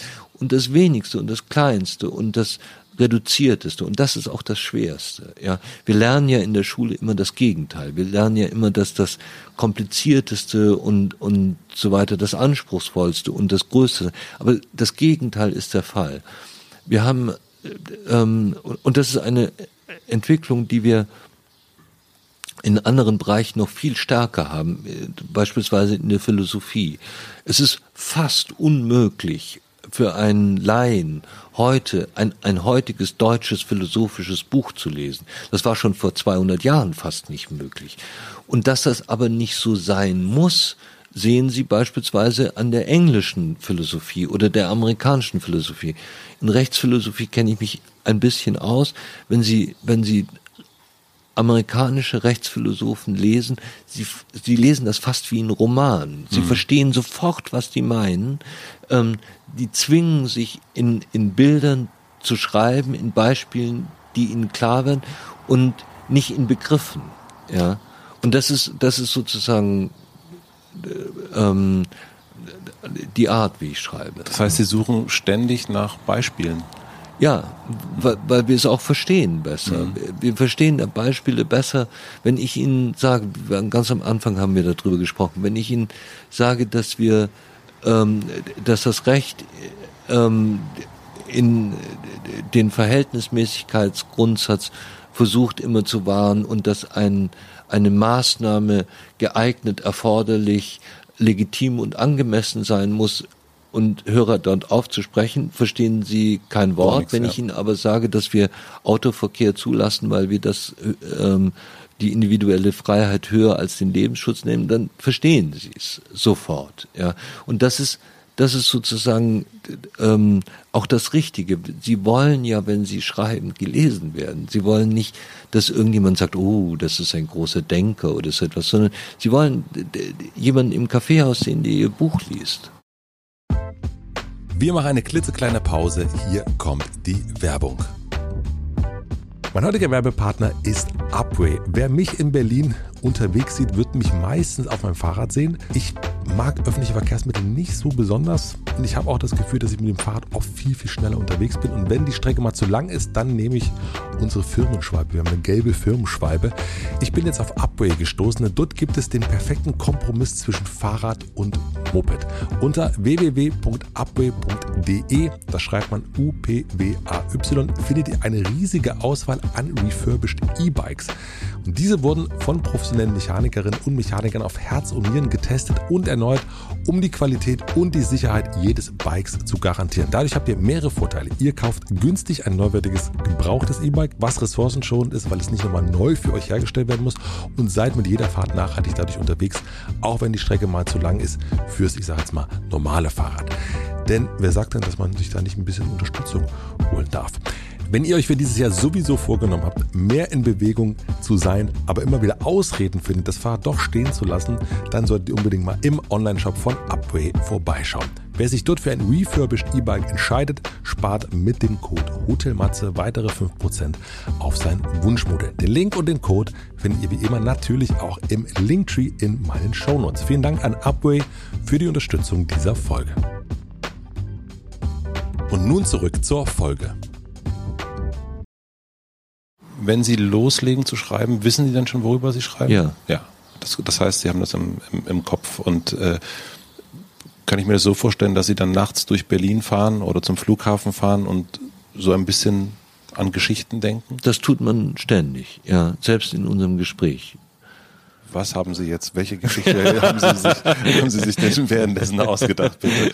Also es muss irgendwas mit Autos zu tun haben, um Schotterweg und Menschen, die vorbeigehen. Ja, und dann fiel plötzlich ja. jemand von oben runter. Ja, so ungefähr. Die, die ganze, das läuft die ganze Zeit mit bei Ihnen? Ja. Ich habe gestern kurz mit äh, Benjamin von Stuttgart-Barre gesprochen. Da sind wir wieder. Ja. Und er sagte, ähm, dass wenn er Zigaretten holen geht, dass sie dann den Laptop aufklappen und weiterschreiben. Ja. Und dann kommt er wieder und dann klappen sie wieder zu und dann geht's, da redet man weiter.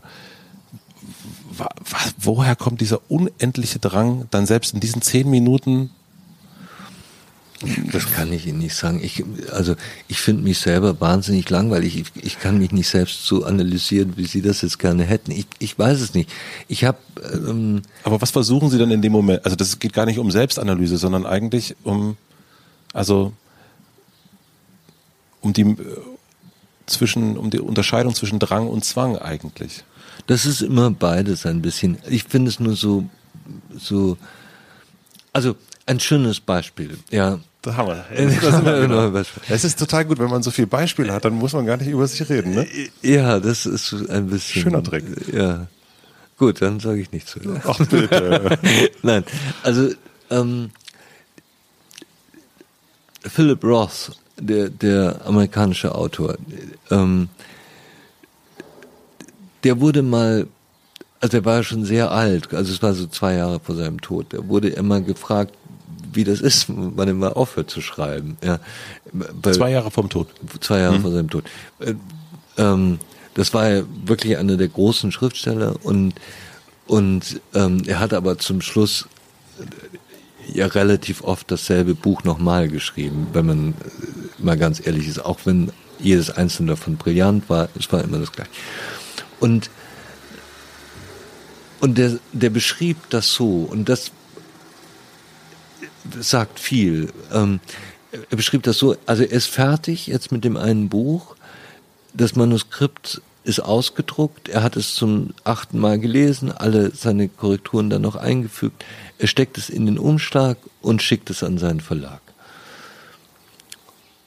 Und dann denkt er sich, dann geht er ins Bett und am nächsten Morgen denkt er sich, das ist ja toll, ich muss heute nicht arbeiten, was mache ich? Ich gehe ins Museum. Und dann geht er ins MoMA und schaut sich die Bilder an und sagt, was sind das alles für tolle Bilder? Das ist ja absolut großartig. Das ist so schade, dass ich das so lange nicht gesehen habe. Und geht durch dieses Museum und dann geht er abends essen und geht wieder ins Bett und am nächsten Morgen wacht er auf und sagt, toll, du musst nicht arbeiten, was machst du?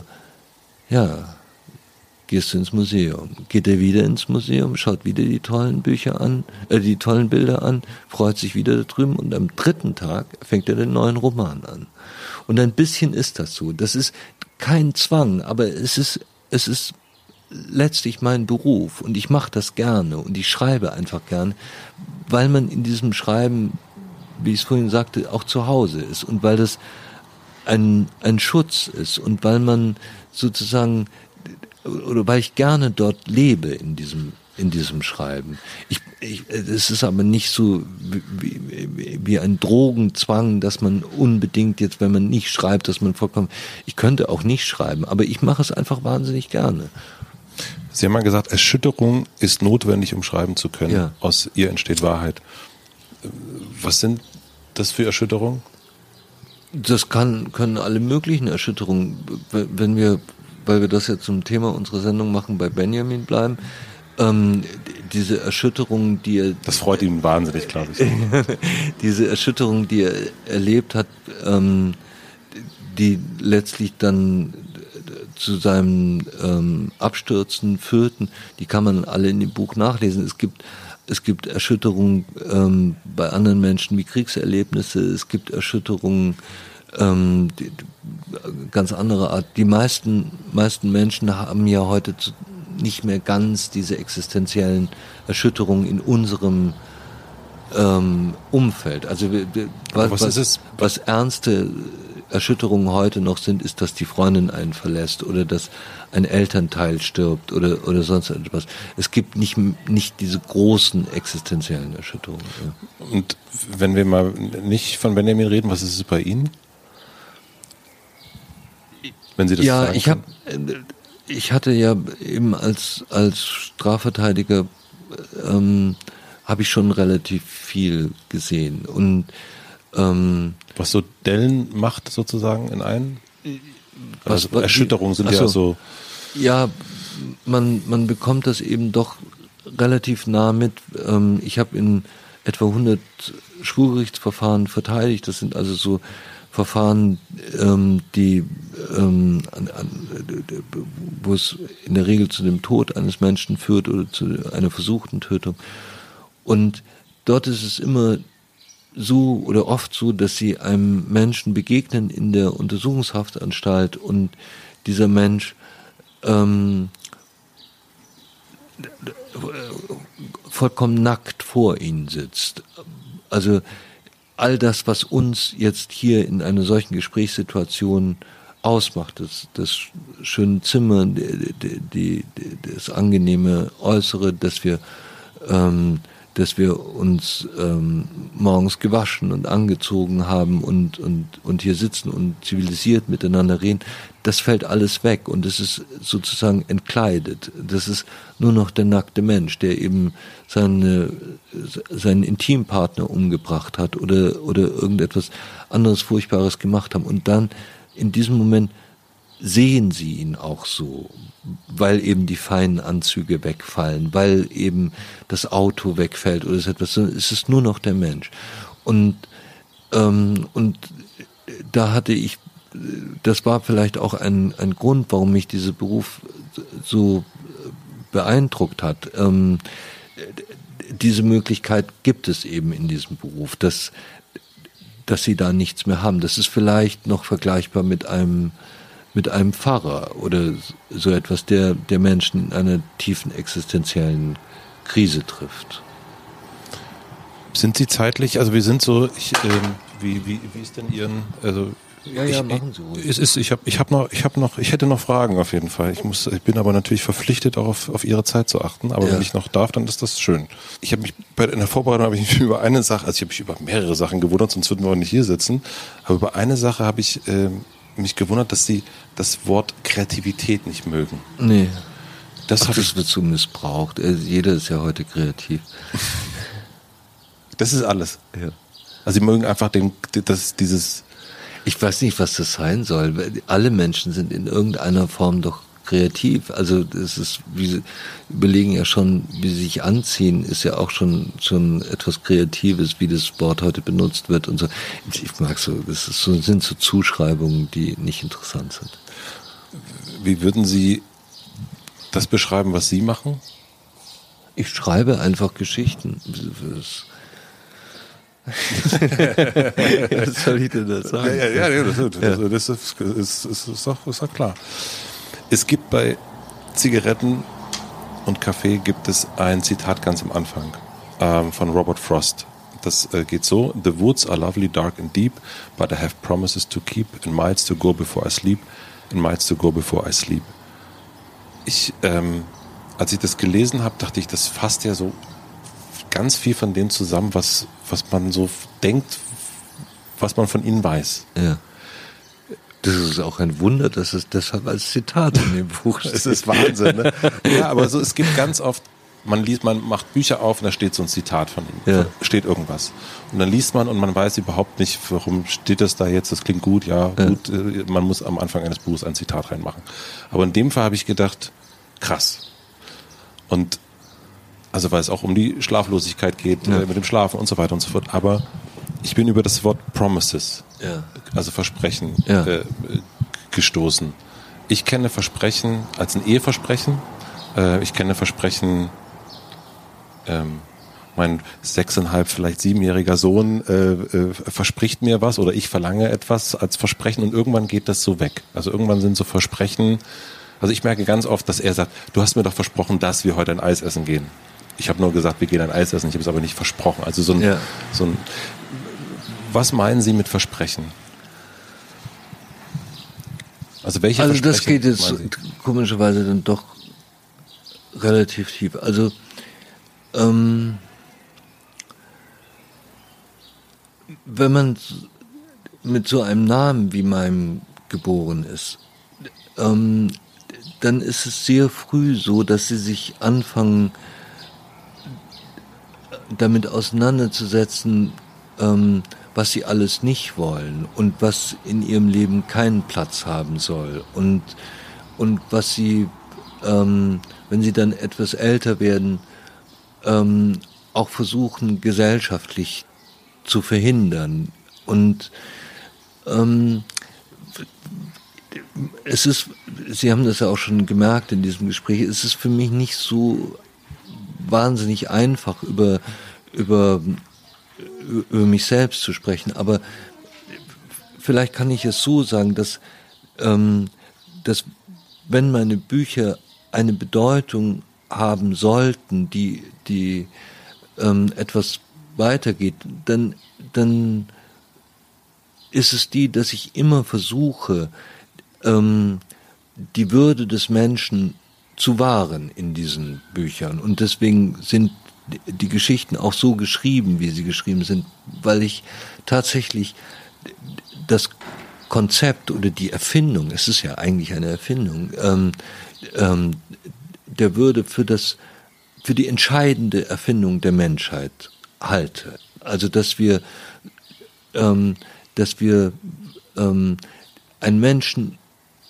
nicht zu einem Objekt machen, sondern dass er, dass er immer ein Subjekt bleibt und dass er, dass er, dass er immer menschlich bleibt, wenn Sie es so, einfach sagen wollen.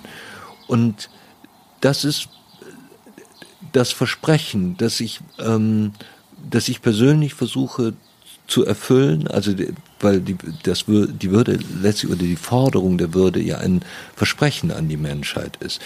Und, und von dem ich mir wünsche, dass ich das, dass ich das auch so lange ich das irgendwie kann, ähm, einigermaßen versuche ordentlich zu machen. Und das ist ein Teil dessen, was da in diesem, in diesen ähm, Promises, die, die, die Robert Frost ähm, beschreibt, was ich da rein interpretiere. Das Interessante an dem Gedicht ist von Robert Frost, dass kein Mensch weiß, was das heißt. Ja, diese, diese Promises werden nicht aufgelöst. Man weiß nicht, was das ist. Und, und das macht dieses Gedicht auch so groß, weil wir, weil wir, ähm, wir wissen selbst, dass wir, dass wir nicht immer sehr gut sind in dem Halten von Versprechungen. Ja, wir versprechen der Geliebten etwas, was wir nicht halten können. Wir versprechen ähm, in, in, in unseren Berufen etwas, was wir nicht hinbekommen und so weiter.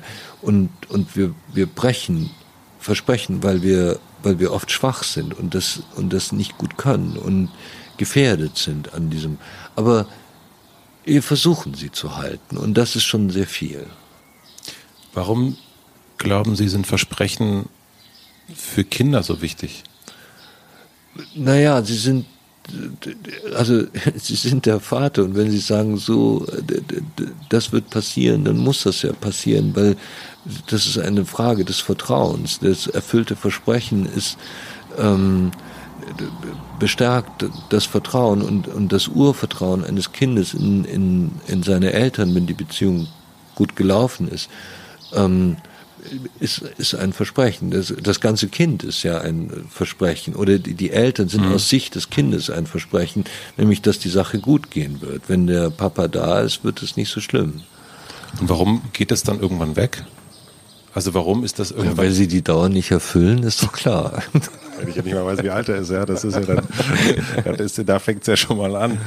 Ich glaube nicht, dass die weggehen. Ich glaube, dass wir dass wir alle an Versprechen glauben. Also dass wir, ähm, dass wir sozusagen ein Lebensversprechen bekommen haben, dass die, dass die Dinge gut gehen werden. Ja, ähm, dass die meisten Menschen glauben. Wir haben vorhin darüber gesprochen. Das ist dieses Urvertrauen, das nichts anderes ist als ein Versprechen. Ja, das, was du, was du tust und wie du, wenn du da jetzt hingehst oder du gehst diese Abbiegung oder du ergreifst jenen Beruf oder du versuchst das und das zu machen, das wird schon irgendwie klappen. Ja, das ist das Versprechen, das wir, das wir als Kinder bekommen haben, wenn wir in einer Beziehung aufwachsen, die, die funktioniert. Wenn sie das nicht haben, haben sie ein schwieriges Leben. Also versuchen Sie bitte mit Ihrem Sohn Eis essen zu gehen.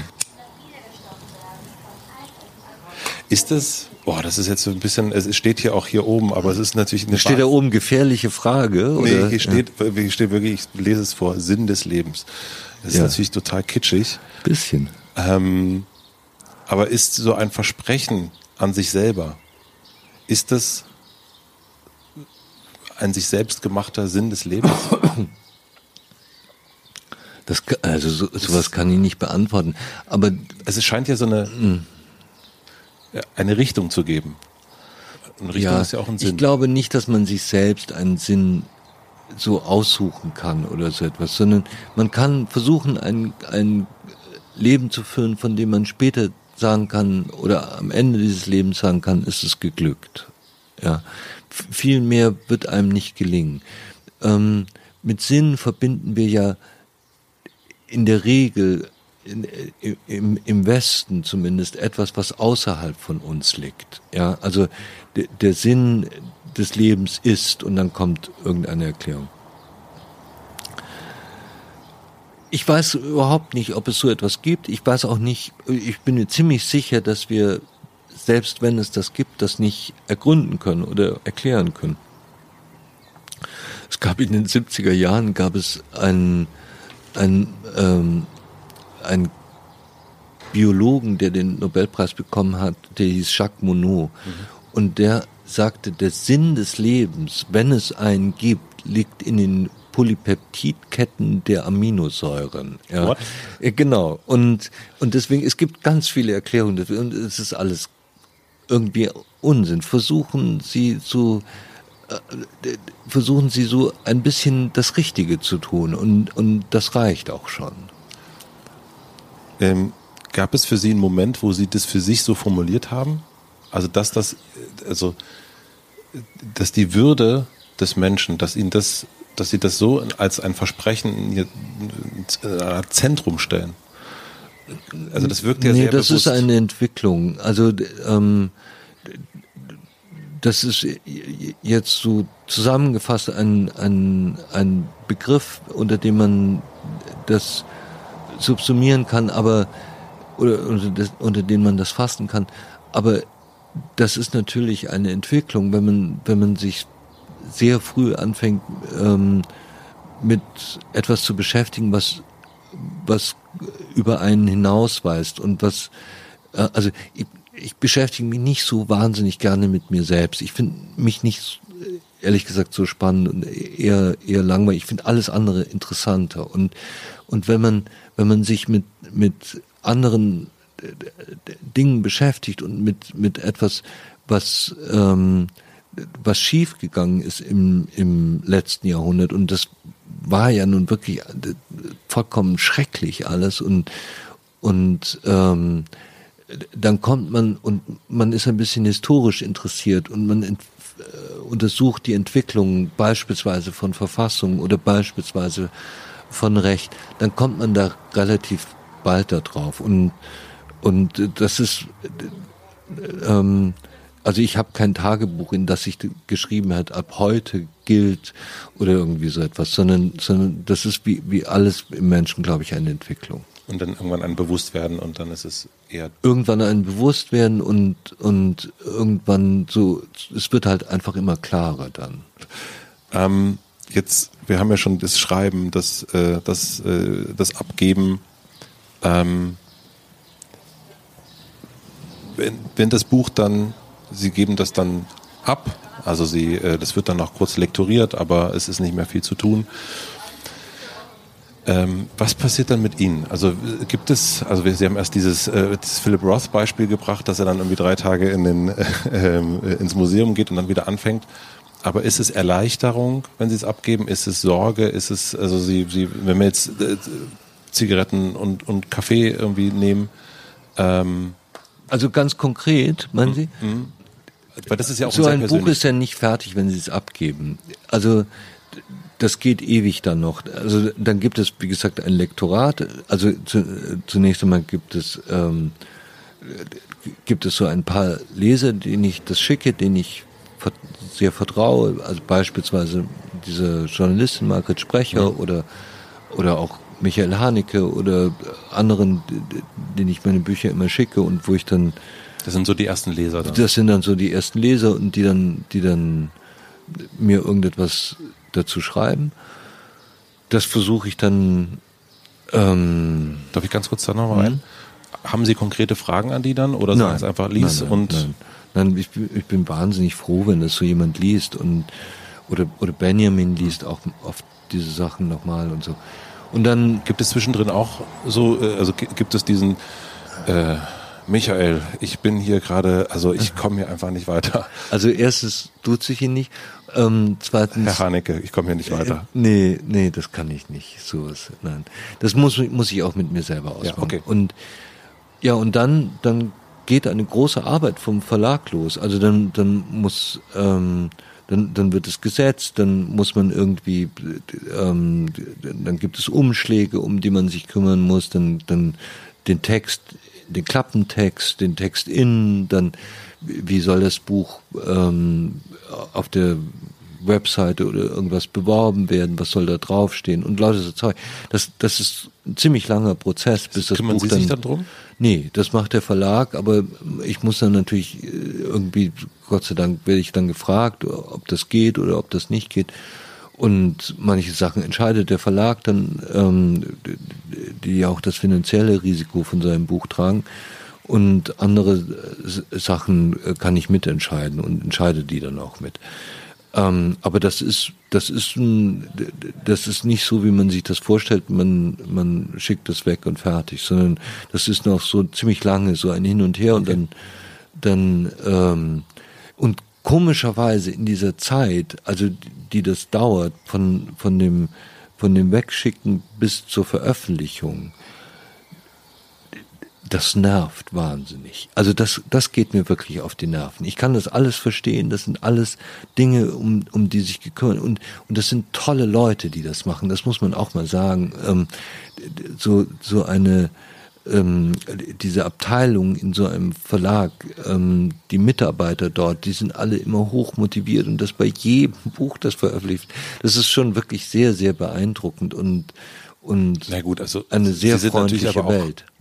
Naja, trotzdem, es ist, man schätzt das so, wenn man ein Buch im Laden kauft, gar nicht, wie viele Menschen daran beteiligt sind, dass selbst noch das Lesebändchen ausgesucht werden muss und man ja. es Menschen gibt, die, die sich Gedanken machen, soll das jetzt dunkelrot oder hellrot sein und, und, und also etwas, eine, eine Marketingabteilung von, von Leuten, die sich überlegt, wo positioniert man das Buch, also für welchen, für welche Lese ist das interessant. Dann gibt es die Vertreter, die zu den Buchhandlungen fahren und und die Bücher vorstellen, weil natürlich auch ein Buchhändler nicht alle Bücher lesen kann, die er in seinem Laden ausstellt. Also es ist ein, eine große Industrie von, von wie ich finde, sehr angenehmen Menschen und die, die, die sich um dieses Zeug kümmern. Natürlich, es geht viel schief, immer wieder wie bei, bei jedem, bei jedem ähm, größeren Ding, das sie machen. Und dann ist es endlich fertig, dann kommt es, äh, dann, dann werden manchmal Leseexemplare verschickt. Das sind so Exemplare, die, die kein richtiges Cover haben, mhm. sondern wo dann auch groß draufsteht, unverkäufliches Leseexemplar. Das bekommen Journalisten ähm, und dann dann äh, warten sie auf das Erscheinen des Buches und der Kritiken und und dann äh, inzwischen haben sie aber schon zur Hälfte ein neues Buch geschrieben und Sie schreiben trotzdem und, einfach weiter. Dann. Ich schreibe dann nach, einfach weiter. Dem vierten Tag geht's ja weiter. Ja, genau. Und und ähm, und ich schreibe aber ja nicht nur Bücher. Ich ich habe jetzt gerade eine eine ähm, Serie geschrieben, ähm, ich schreibe Filme und ähm, Theaterstücke und also aber ich, ich mache dann einfach weiter, weil es auch was soll ich denn machen? Ich kann nicht warten, bis das rauskommt. Und das Schwierige ist dann übrigens oft, dann ist dieses Buch, das sie vor vier Monaten gedacht haben, mit dem sind sie fertig. Das wird jetzt besprochen und dafür müssen sie jetzt ein Interview machen oder so etwas und sie erinnern sich auch nur noch sehr dunkel daran und wollen damit eigentlich auch nichts mehr zu tun haben, weil der neue Stoff viel interessanter ist. Dann passiert aber etwas, was Sie ja eigentlich gar nicht so sehr mögen. Sie müssen dann die Stadt verlassen, Sie müssen dann, können dann nicht jeden Morgen mehr ins Café gehen, sondern Sie, Sie kommen so aus Ihrer eigenen Routine ja eigentlich raus. Ja, aber ich muss es nicht mehr so häufig machen, das ist ganz gut. Also es hat sich so ein bisschen beruhigt ich, ich gehe, ich mache ja nicht mehr, also für das letzte Buch für Kaffee und Zigaretten hab ich, hab ich, ich habe ein paar Mal gesagt Zigaretten ich, und Kaffee, ne? Ja, ganz ja. schlimm, aber ich habe sie nicht korrigiert. Aber warum nicht? Nein, nein. Ähm, ich korrigiere, ich korrigiere sie auch sonst nicht bei diesen Sachen, die sie dauernd sagen. nein, ähm, aber bei stark bei ähm, naja, habe ich ein einziges Interview gemacht, also für Kaffee und Zigaretten, ein Print-Interview. Nur das, Für die Zeit war das dann das Zeitmagazin? Ja, genau, ja. für das Zeitmagazin. Und für, für jetzt für das ähm, trotzdem mit Alexander Kluge habe ich auch nur ein Interview gemacht, aber das war im Rahmen eines ähm, ich, irgendeines Presseereignisses, ich habe es vergessen, und das wurde dann in 80 Zeitungen Gott sei Dank gedruckt. Also musste ich keine 80 Interviews, sondern nur eins. Also das beruhigt sich ein bisschen. Was ich gerne mache, das sind die Lesereisen. Also ich mache alle zwei Jahre, mache ich in, in Theatern eine Lesereise. Das ist interessant, ja, weil, weil man da plötzlich Kontakt hat mit den Lesern. Ähm, ähm, das ist eine, eine, eine schöne Atmosphäre. Das Reisen ist anstrengend, aber, aber die Sache selbst ist, ist interessant und macht große Freude. Was furchtbar ist, ähm, sind die, ähm, sind die Auslandsgeschichten. Also werde es, glaube ich, so in ungefähr 40 Ländern wird, werden diese Bücher, und dann diese Länder müssen sie, also zumindest ein paar davon müssen sie irgendwie besuchen. Und dann haben sie, das ist dann dann wahnsinnig anstrengend. Dann sind sie irgendwo in Paris und sie denken, wow, super, ich fliege nach Paris und habe, habe drei Tage in Paris und kann meine Freunde dort wiedersehen und so weiter. Und das Gegenteil ist der Fall. Sie sitzen dann in einem Verlagshaus und haben jede Stunde ein Interview und das acht Stunden lang, drei Tage lang und dann sind sie wirklich fertig und dann, da bin ich immer froh, wenn das vorbei ist. Mögen Sie aber dieses auch so ein bisschen, also Sie haben das erst gesagt über Ihre äh, Zeit als äh, Strafverteidiger, dass Sie die ersten fünf Jahre, man tut so ein bisschen, als ja. ob. Ähm, das hatte ich als Schriftsteller nicht. Hatten Sie nicht? Nein. Also ich, ich meine gar nicht so sehr dies, die, die Arbeit daran, aber eher auch diese Darstellung. Also weil ja, die, die so Darstellung ist unangenehm. Also die, die, dass man, meine amerikanische Verlegerin hat mir mal gesagt, wir verkaufen heute die blauen Augen von Paul Auster. Und das Buch ist ein Nebenprodukt. Ganz so weit sind wir hier noch nicht, aber es geht in die Richtung. Und das ist, das ist unangenehm. Also ich versuche das so klein wie möglich zu halten und trotzdem muss man eben diese Sachen machen. Aber Sie haben ja, also diese Bilder, die Sie die es von ihnen dann gibt, sind ja ganz oft, es gibt diese wunderbare Dokumentation, wo sie drei verschiedene Menschen treffen, unter anderem auch Benjamin von Schäfer. Herzliche Grüße an dieser Stelle nochmal. Und äh, dann gibt es eine Szene, wo sie auf, im, im, Theater sind und alleine auf der Bühne rauchen und ganz äh, dramatisches ja. Licht. Und ich habe gedacht, das ist ja okay, ich, ich habe es verstanden. Ja. Und das ist, äh, das meine ich so, ist es ja ein bisschen eins drüber. Oder wenn sie, es gibt den Moment, da musste ich, da musste ich wirklich ein bisschen schmunzeln, wenn ich das so offen sagen darf, ähm, als sie dann in, in Frankreich sind ähm, und das Tor aufgeht. Ja. Wissen Sie, welche Szene ich meine? Ja. Und normalerweise, das Tor geht auf und man würde schon nach einem Meter reingehen. Und sie stehen vor diesem Tor und warten, bis es auf ist. Und ich denke, genial. Was für eine tolle Szene. Ja, aber, aber das, das, ist natürlich schön. Also ich gucke nee, mir das gerne an. Aber ehrlich gesagt, wie soll ich das beschreiben? Ähm, das ist auch in meinem normalen Leben so. Sind Sie so langsam? Ich bin so langsam. Sie haben das vorhin gemerkt. Also für Ihre Hörer. Man, man kann nicht einfach in dieses Hotel, das im Grunde genommen zwei Zimmer sind, rein, sondern es gibt noch nicht mal ein Klingelschild. Und ich stand vor Ihrer Tür und und dann haben sie mich gesehen durch das Fenster. Und dann ich, ich wusste, ich wäre jetzt gefahren wieder. Ja, Sie waren hätte, aber eine Viertelstunde zu früh. Ja, ich war gut, das ist ein anderer Spleen von mir. Aber ich wäre dann dann auch wieder gefahren, weil ich gedacht hätte, okay, das, das gibt's das einfach war, nicht. Ich habe mich verarscht. War jetzt, war jetzt irgendwie lustig, aber aber es gibt es nicht. Und und wenn Sie zum Beispiel dann die Tür aufmachen, ja, ich, Sie müssen die Tür ganz aufmachen und und erst dann kann ich durchgehen. Ich kann nicht sozusagen jetzt, Sie machen die Tür halb auf und ich laufe los. Also, beim Gehen ist es richtig, es ganz langsam zu machen, weil man die Welt anders wahrnimmt. Das muss man bewusst machen, weil man immer zu schnell geht. Ja. Aber wenn zum Beispiel wir sitzen an einem Tisch und ich will das Salz,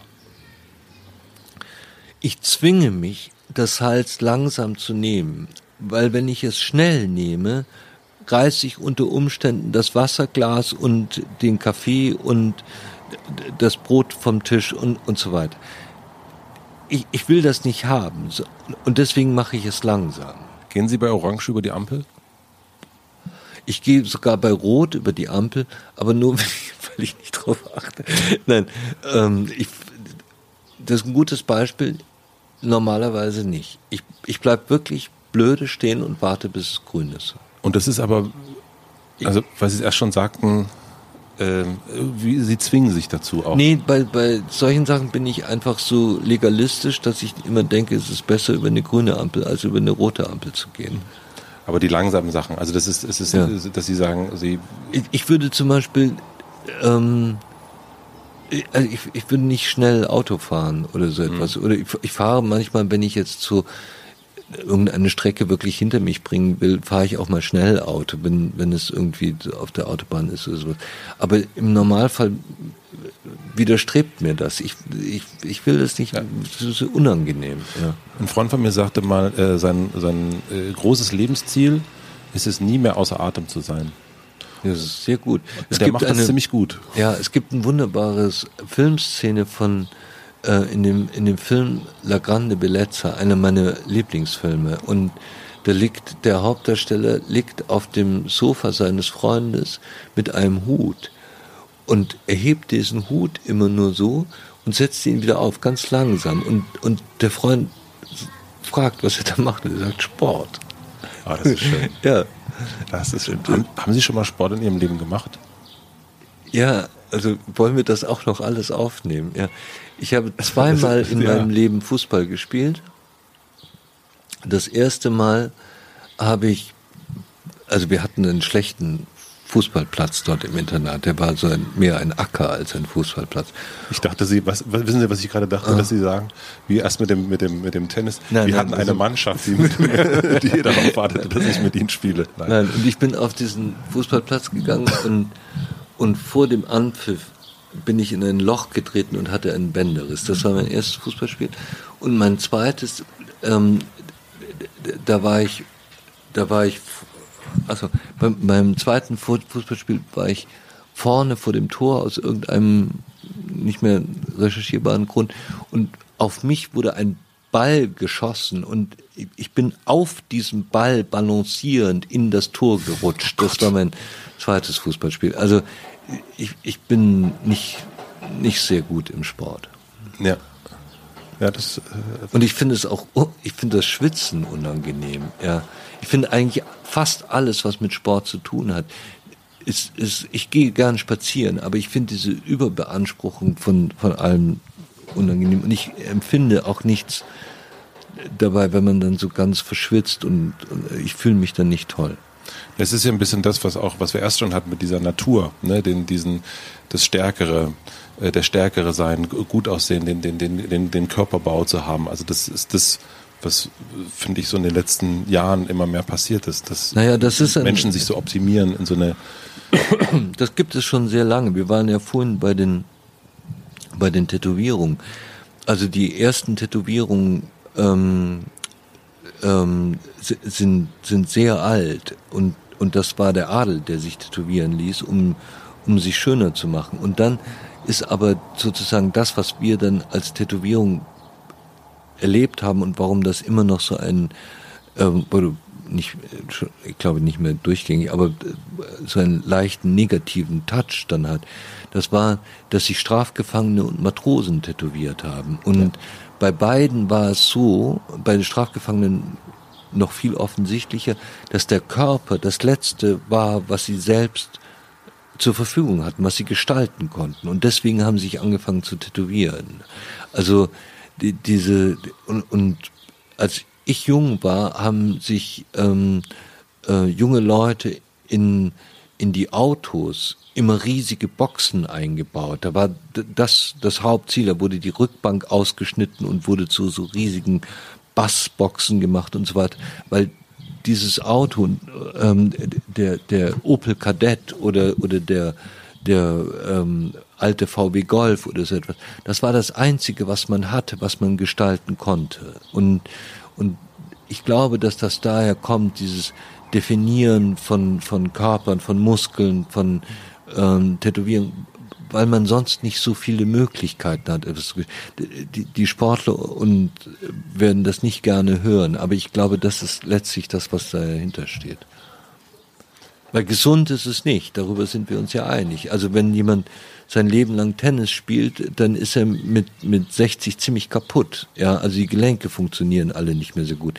Wenn jemand dauernd Marathon läuft, ist er, ist er ähm, bald ganz kaputt. Er hat dann vielleicht ein, ein, ein großes Herz, aber oft ist das dann auch zu groß und so weiter. Also wenn man es in Maßen macht, ist es in Ordnung. Aber es ist äh, die, die, das Extreme, das man dauernd sieht. Und scha schauen Sie doch mal, wenn Sie rausschauen, diese Radfahrer mit dieser Funktionskleidung in hellgrün oder orange, wo man dann auf einem, auf einem Sattel, der nur noch so, so dick ist wie ein Bleistift und dann sieht man, das, was ja auch nicht gerade ästhetisch ist, man muss das ja dann von hinten meistens sehen. Und diese seltsamen Helme, das ist schon etwas Merkwürdiges, ja. Ja, das ist auf jeden Fall nicht mehr dieser der Schönheitsgedanke der Form, über die wir erst gesprochen haben. Ja, es hat auch überhaupt nichts mehr mit dem griechischen Ideal des Sports zu tun. Gar nichts mehr. Ähm, und das ist übrigens auch nicht mehr das Schönheitsideal. Also wenn Sie heute den Apollon von Belvedere nehmen oder wenn Sie, wenn Sie eine andere griechische ähm, Statue nehmen, das ist nicht wie das, wie die Sportler aussehen wollen. Also zumindest die Bodybuilder oder so. Sie wollen ja vollkommen anders aussehen, wo dann, wo, wo dann diese, diese Muskeln in so Bergen enden. Ja, das ist, hat ja nichts mehr mit einem klassischen Schönheitsideal zu tun. Hat sich einfach geändert. Ja. Ich überlege, wie ich, ich wie ich, diesen Wechsel, Themenwechsel jetzt hinbekomme. Es, es gibt keine Möglichkeit. Das ist doch schon mal eine tolle Möglichkeit. So anzufangen ist doch schon mal richtig gut. Es ist eine ganz, es ist eine profane Frage. Ich muss mich dafür entschuldigen, aber es ist, es ist, es ist mir einfach hier, es ist mir auf meinem Zettel gelandet. Sie haben erst schon gesagt, dass Sie nicht gerne Dinge besitzen. Ähm, und ein, sozusagen, also, ja, weil Sie sich darum kümmern müssen. Jetzt haben Sie so unglaublich großen Erfolg. Da verdient man ja Geld mit. Was machen Sie mit dem Geld, wenn ich das fragen darf? Ich kann es auch rausschneiden wieder. Ja, also ähm, nix. Also ich, ich lebe nicht anders als vorher. Ja, das habe ich mir schon gedacht. Ja. ja. Das ist so, ich kann mit, also ich, ich glaube, das ist so, dass, dass diese, ich habe dafür relativ lange gebraucht, muss ich auch sagen, ähm, diese, diesen Zusammenhang zu verstehen. Also wenn man wenn man ähm, jung ist und seinen seinen beruflichen Weg beginnt und ähm, dann entscheidet man sich oft dafür etwas zu machen, mit dem man Geld verdient ja. oder dass dass das ein Ziel ist. Ich möchte ich möchte ähm, möglichst viel Geld verdienen oder ich möchte zumindest gutes Geld verdienen mit dem was ich mache. Und tatsächlich zeigt es leben, dass es genau umgekehrt ist. Also wenn sie das tun, was sie gerne tun möchten und was sie selbst für sich für interessant halten und wo sie merken, dass das können sie ganz gut und das ist mehr Berufung als Beruf, dann kommt das Geld automatisch. Also es ist relativ sinnlos, sich nach dem Geld zu richten, weil das, das Geld kommt oder der Erfolg, wenn Sie so wollen, ähm, der kommt, wenn Sie etwas tun, was Sie gerne tun möchten. Und, und es ist allemal sinnvoller, seine Entscheidung so rumzutreffen und nicht dem Geld. Das ist äh, nicht so, äh, ist es auch nicht so bedeutend. Und dann ist es auch so, das darf man auch nicht vergessen. Es gibt Studien darüber, wie viel Geld glücklich macht. Ja. Mhm. Das ist, ist eine interessante Forschung. Und man, man, ähm, und es besteht keinerlei Verbindung ab einem gewissen Wohlstand oder ab einem gewissen Summe, die sie verdienen. Dann können sie danach noch das Zehnfache verdienen, aber sie werden nicht zehnmal so glücklich, sondern es bleibt gleich. Ja. ja. Wenn, wenn es ganz unten ist, ist es furchtbar. Wenn sie kein Geld haben, ist das alles, was sie tun müssen. Aber auf der anderen Seite ist es fast genau das Gleiche. Also es ändert nichts an ihrem Wohlbefinden mehr. Also wie, wie bei allen Dingen geht es um die Mitte, ja, mhm. ähm, und um, um, ähm, und, und, und, um das richtige, das menschliche Maß. Und es darf nicht zu viel sein und nicht zu wenig. Und dann ist eigentlich alles in Ordnung. Und was, was sollen sie denn machen? Ich meine, ähm, äh, ich, ich weiß nicht mehr, wer das gesagt hat, aber ich glaube, es war Michelle Obama und das fand ich einen ganz guten Satz, äh, sagte, mehr als ein Steak am Tag können sie ja nicht essen. Also, ja, ja. sie brauchen ja nicht mehr. Ja. Ähm, wann haben Sie gemerkt, dass das so ist? Also, dass dieses, ähm, dieses Geld dass das Geld der Leidenschaft folgt? So mit 40 ungefähr. Also ähm, ich habe auch, als ich angefangen habe, Anwalt zu sein, habe ich gedacht, das, das, das ist schon toll, weil man damit auch Geld verdienen kann und sich so in Sicherheit bringen kann. Und wenn sie ja kein Geld haben, dann ist, ist die Welt ja wirklich unsicher und, und, und nicht angenehm. Ähm, und dann habe ich aber irgendwann gemerkt, dass es, dass es Quatsch ist, irgendetwas zu machen, weil man damit besonders viel Geld angeblich verdient. Meistens stimmt es ja auch dann nicht. Und denken Sie jetzt darüber gar nicht mehr nach? Ist das jetzt, haben Sie äh, sozusagen sagen, okay, ich mache das, was ich am liebsten mache und ja. dann ist der Rest ist kommt irgendwie, ja.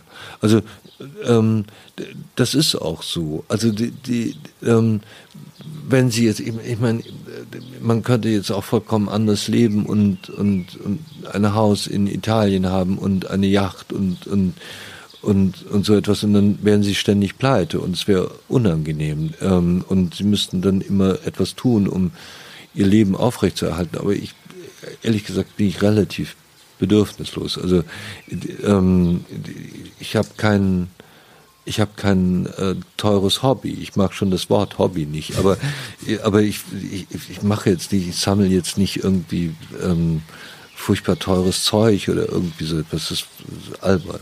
Ja ich, ich reise gerne, ich wohne gerne in guten Hotels und das kann ich irgendwie bezahlen und oder irgendjemand bezahlt es und das dann okay. Es gibt auch, das haben Sie auch, ich weiß nicht, wo Sie zitiert haben, vielleicht in Ihrem Buch Zigaretten und Kaffee, das war ein Witz, ja, Kaffee ja. und Zigaretten. Sechs äh, bis sechseinhalb bis siebenjährigen Sohn. Ja. ähm, da geht es um die Selbstbetracht, Selbstbetrachtung und ähm, es geht um ein Zitat, er schrieb, Alexander der Große und dessen Maultiertreiber seien am Ende den gleichen Weg gegangen. Das ist von Marcus Aurelius, glaube ich, richtig? Ja, er heißt Marc Aurel, ja. Marc Aurel. Hm. Ähm, Aber Marcus Aurelius ist auch also guter. Ja. Marc Aurel. Ja. Warum strengen wir uns an, wenn das so ist? Weil wir versuchen, das Richtige zu tun. Das ist ein, ein menschliches Urbedürfnis bei, bei den allermeisten Menschen. Also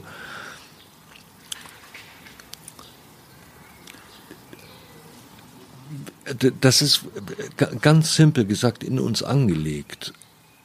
Ich, ich, ich gebe Ihnen ein Beispiel. Wenn wir, wenn wir äh, bei Gericht haben wir vorhin gesagt, sind auch Laienrichter. Also ich habe vorhin, glaube ich, gesagt, die Apothekerin und, und der Tischler.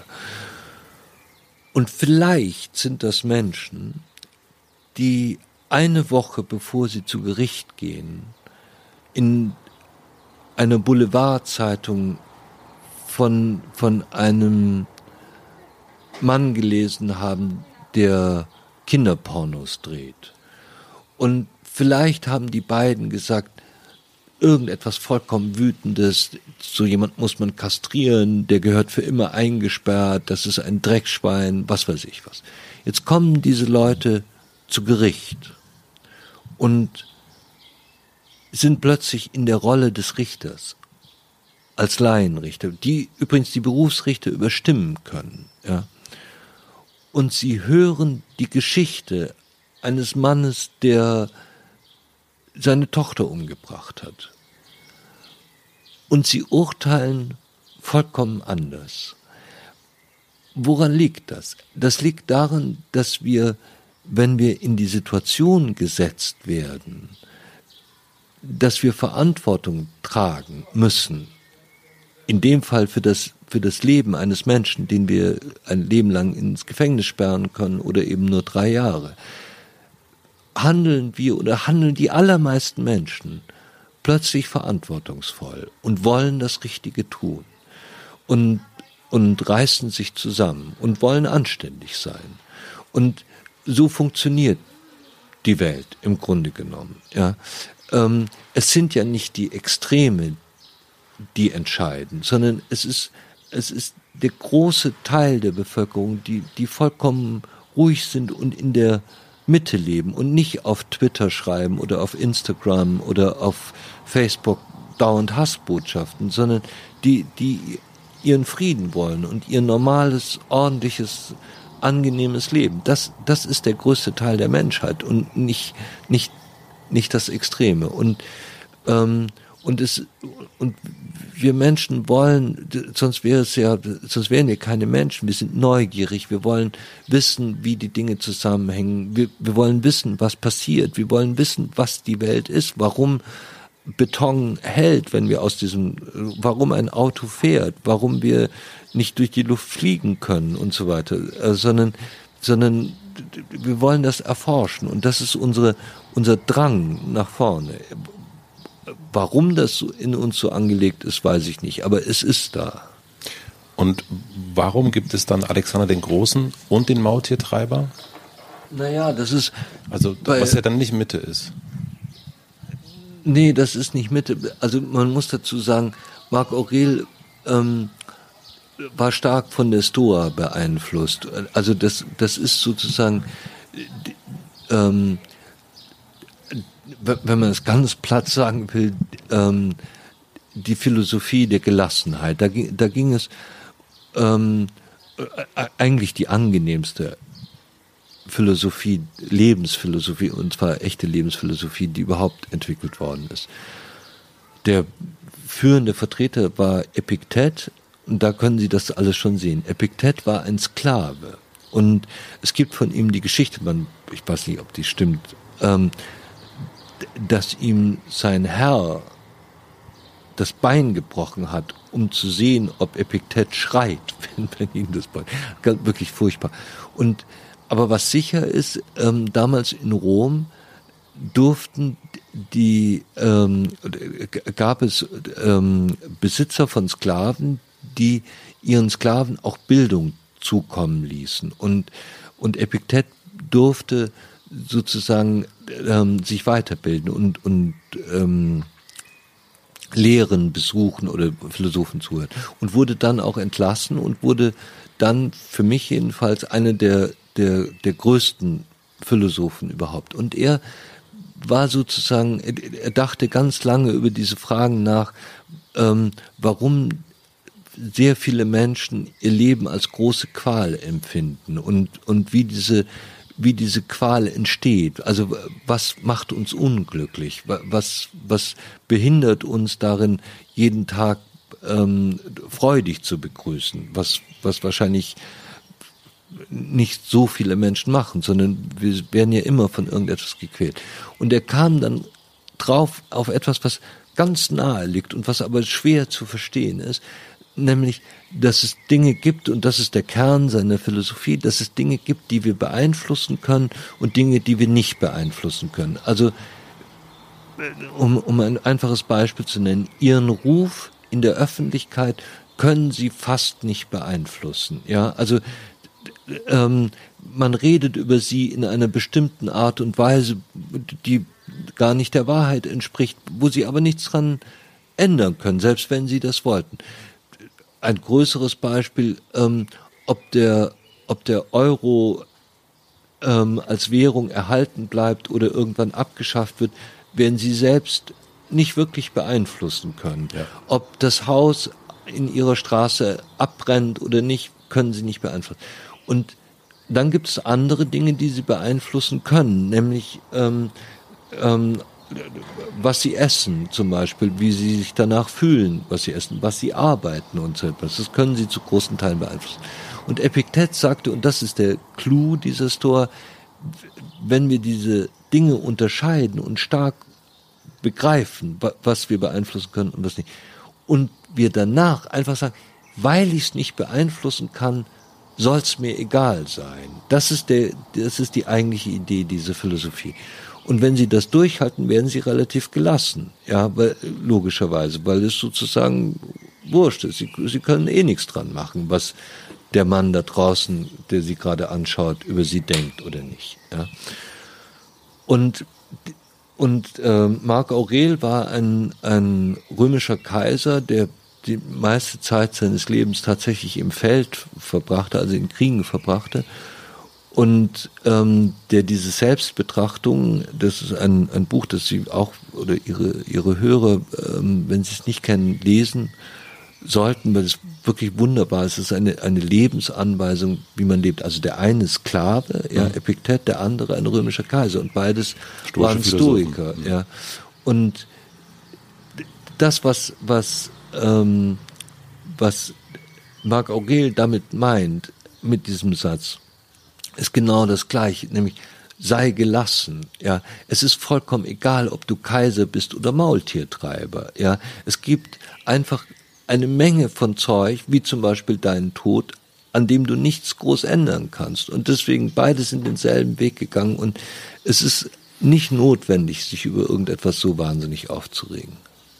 Wie weit sind Sie im stoischen Spiel? Ja, ich, ich will, also das andere Buch, das ich Ihren, Ihren Lesern oder Ihren Hörern, entschuldigen Sie, empfehlen kann, ähm, das ist dieses kleine, das ist ein ganz dünnes Buch, es hat glaube ich 60 Seiten von Epictet. Ähm, ähm, äh, Handbuch der, der Moral, irgendetwas. Also, so heißt Epictet. Nicht Epikur, Epictet. Und Marc Aurel. Und Marc Aurel. Und dieses, dieses zweite Buch von diesem ehemaligen Sklaven, das sind ähm, das kann man so schnell durchlesen, braucht man eine Stunde zu. Das nützt nicht sehr viel, sondern es sind Handlungsanweisungen und Sie müssen versuchen, sich danach zu richten. Die sind nicht sehr kompliziert, ja, aber. Haben Sie ein Beispiel? Ja, klar, habe ich ein Beispiel. Was denken Sie? Ja. Hallo? Also ein Beispiel ist. Sie könnten Ferdinand von Beispiel heißen übrigens. Sie, Sie fliegen nach New York, ja, und Sie stehen in Frankfurt am Flughafen und, und vor ihnen ist diese Tafel, auf denen die Flüge stehen. Und es steht wieder da, Flug 70 Minuten oder 90 Minuten verspätet. Jetzt haben Sie zwei Möglichkeiten.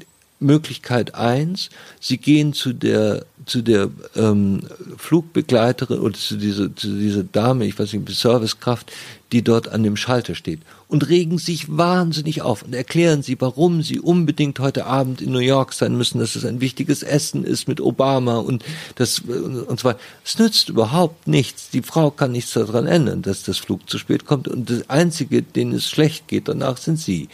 Und die zweite Möglichkeit ist zu sagen, naja, ist so. Nun fliegen wir halt 90 Minuten später und setzen sich auf ihre Bank und lesen Zeitung. Und das sind die täglichen Übungen und das müssen sie, das müssen sie sozusagen dauernd machen. Es klingt ein bisschen langweilig, aber es ist, es ist die einzige Möglichkeit sozusagen, ähm, mit, mit dem Leben etwas gelassener umzugehen. Wie schafft man es, dass man nicht gleichgültig wird? Das hat nichts mit Gleichgültigkeit Genau, also Gelassenheit, aber so dieses, ich kann eh nichts dran ändern. Ja. Äh, wenn wir über eine europäische Verfassung reden, ja. dann äh, das können wir ja ändern. Genau, aber dafür müssen wir ja was tun. Ja, natürlich. Es ist es ist nicht Gleichgültigkeit, das ist etwas völlig anderes. Wenn, wenn Sie sagen, es ist mir alles wurscht, dann, dann, sind, dann, dann ist es ein furchtbares Leben. Also so ein Leben aus Zynismus ist grauenhaft, wenn Sie, wenn Sie alles besser wissen, wenn Sie alles schon gesehen haben, wenn, wenn Sie nichts mehr berühren kann. Das ist wie tot. Ja. Aber das Gelassensein bedeutet, dass Sie nicht von, von allen Unbillen des Lebens dauernd so eingenommen werden und, und sich dauernd in etwas reinsteigern und dauernd sich fertig machen wegen irgendetwas, woran sie überhaupt nichts ändern können. Ja, und und ein bisschen mehr Gelassenheit würde uns oft gut tun. Ja, das heißt aber überhaupt nicht, dass wir ähm, dass wir nicht versuchen sollen, die Dinge zu ändern, die wir ändern können. Und das ist eben die Weisheit liegt darin, so sagten es die Jesuiten, die diesen Satz irgendwann mal aufgegriffen haben, die Weisheit liegt darin, das eine von dem anderen zu unterscheiden. Ja, also die, das, was wir ändern können, das, was wir nicht ändern können. Und wie gut sind Sie darin? Ich, ich bin in allem nicht sehr gut.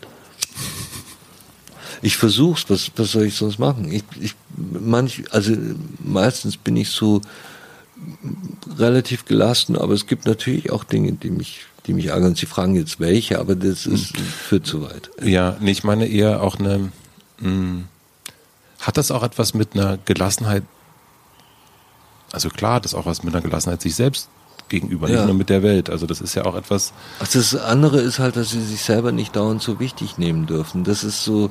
Im Guten wie im Schlechten. Im Guten wie im Schlechten. Das ist, man, wenn sie sich also wenn sie sich nur noch um sich selbst kreisen, ist das Leben ja auch furchtbar. Das ist dann, dann gehen sie dauernd zu einem Psychologen oder einem Psychiater und beschäftigen sich mit irgendwelchen Innerlichkeiten. Das führt ja auch meistens zu nicht sehr viel.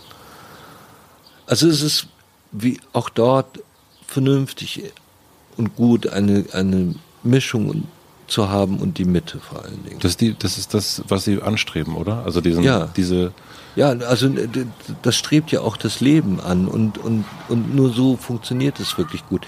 Wenn Sie dauernd in Extremen leben, wird es sehr anstrengend und meistens auch nicht sehr glücklich, sondern manchmal sehr glücklich und manchmal sehr unglücklich. Und es gibt viele Leute, die glauben, das sei toll, aber in, in Wirklichkeit ist es vielleicht mal so fünf Jahre toll, aber dann nicht mehr.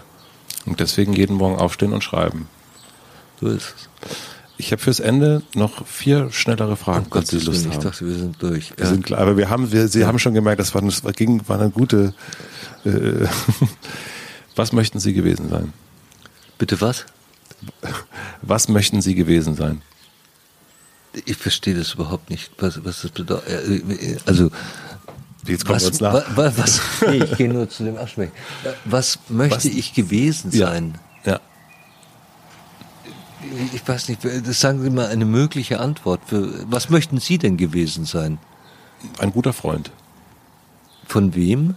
Von meinen Ängsten, von meinen Freunden. Ach so. Ach so, äh, äh, ach, jetzt verstehe ich es. Wenn man tot ist, was andere dann sagen, dass ja. der war, ach, kann ich nicht beantworten, das ist auch wurscht. Was denken andere über Sie, was vielleicht gar nicht stimmt? Weiß ich nicht. Ich weiß ja nicht, was andere über mich denken. Aber Sie lesen ja auch, was andere über Sie. Ach so, denken. was Sie, Sie meinen jetzt Kritiker? Vielleicht. Also Sie wollen ja jetzt schnelle Antworten. Nee, das kann auch, kann, das ist, das ist eher so mein, mein, mein, äh, der Weg zur Eisdiele sozusagen. Aber ähm, ja. es, äh, es kann auch, äh, kann auch äh, auf jeden Fall länger sein. Nein, also über Kritiker kann man, also wenn man schreibt oder irgendetwas anderes macht, kann man sich nicht zu Kritikern äußern. Es ist ihr Beruf, etwas zu kritisieren, nicht meinen, einen Kritiker zu kritisieren. Ähm, ich, kann das nicht sagen.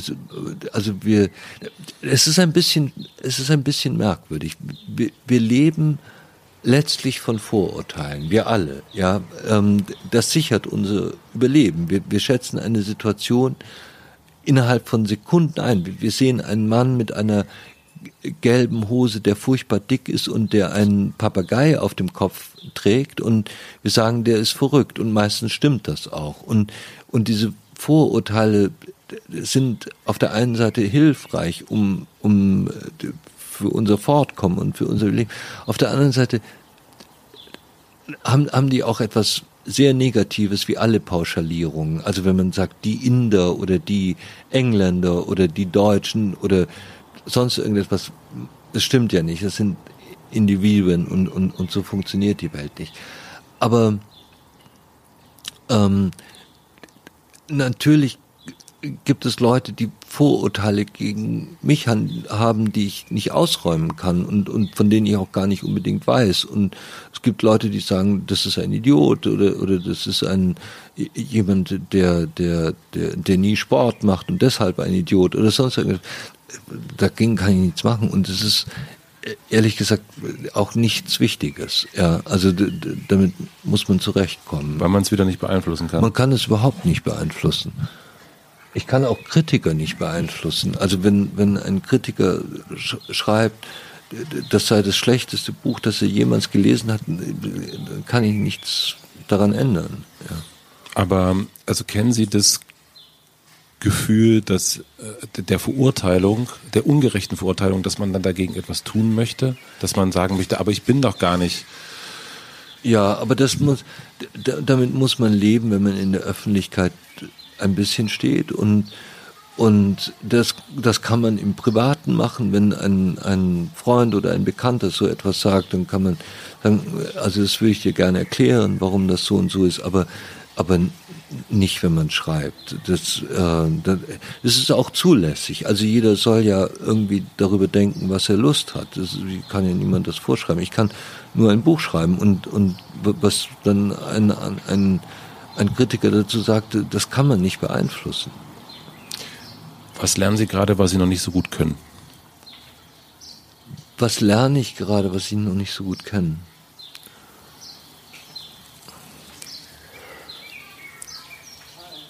Also tatsächlich ist so, dass ich die meisten Sachen nicht wirklich gut kann. Ich ähm,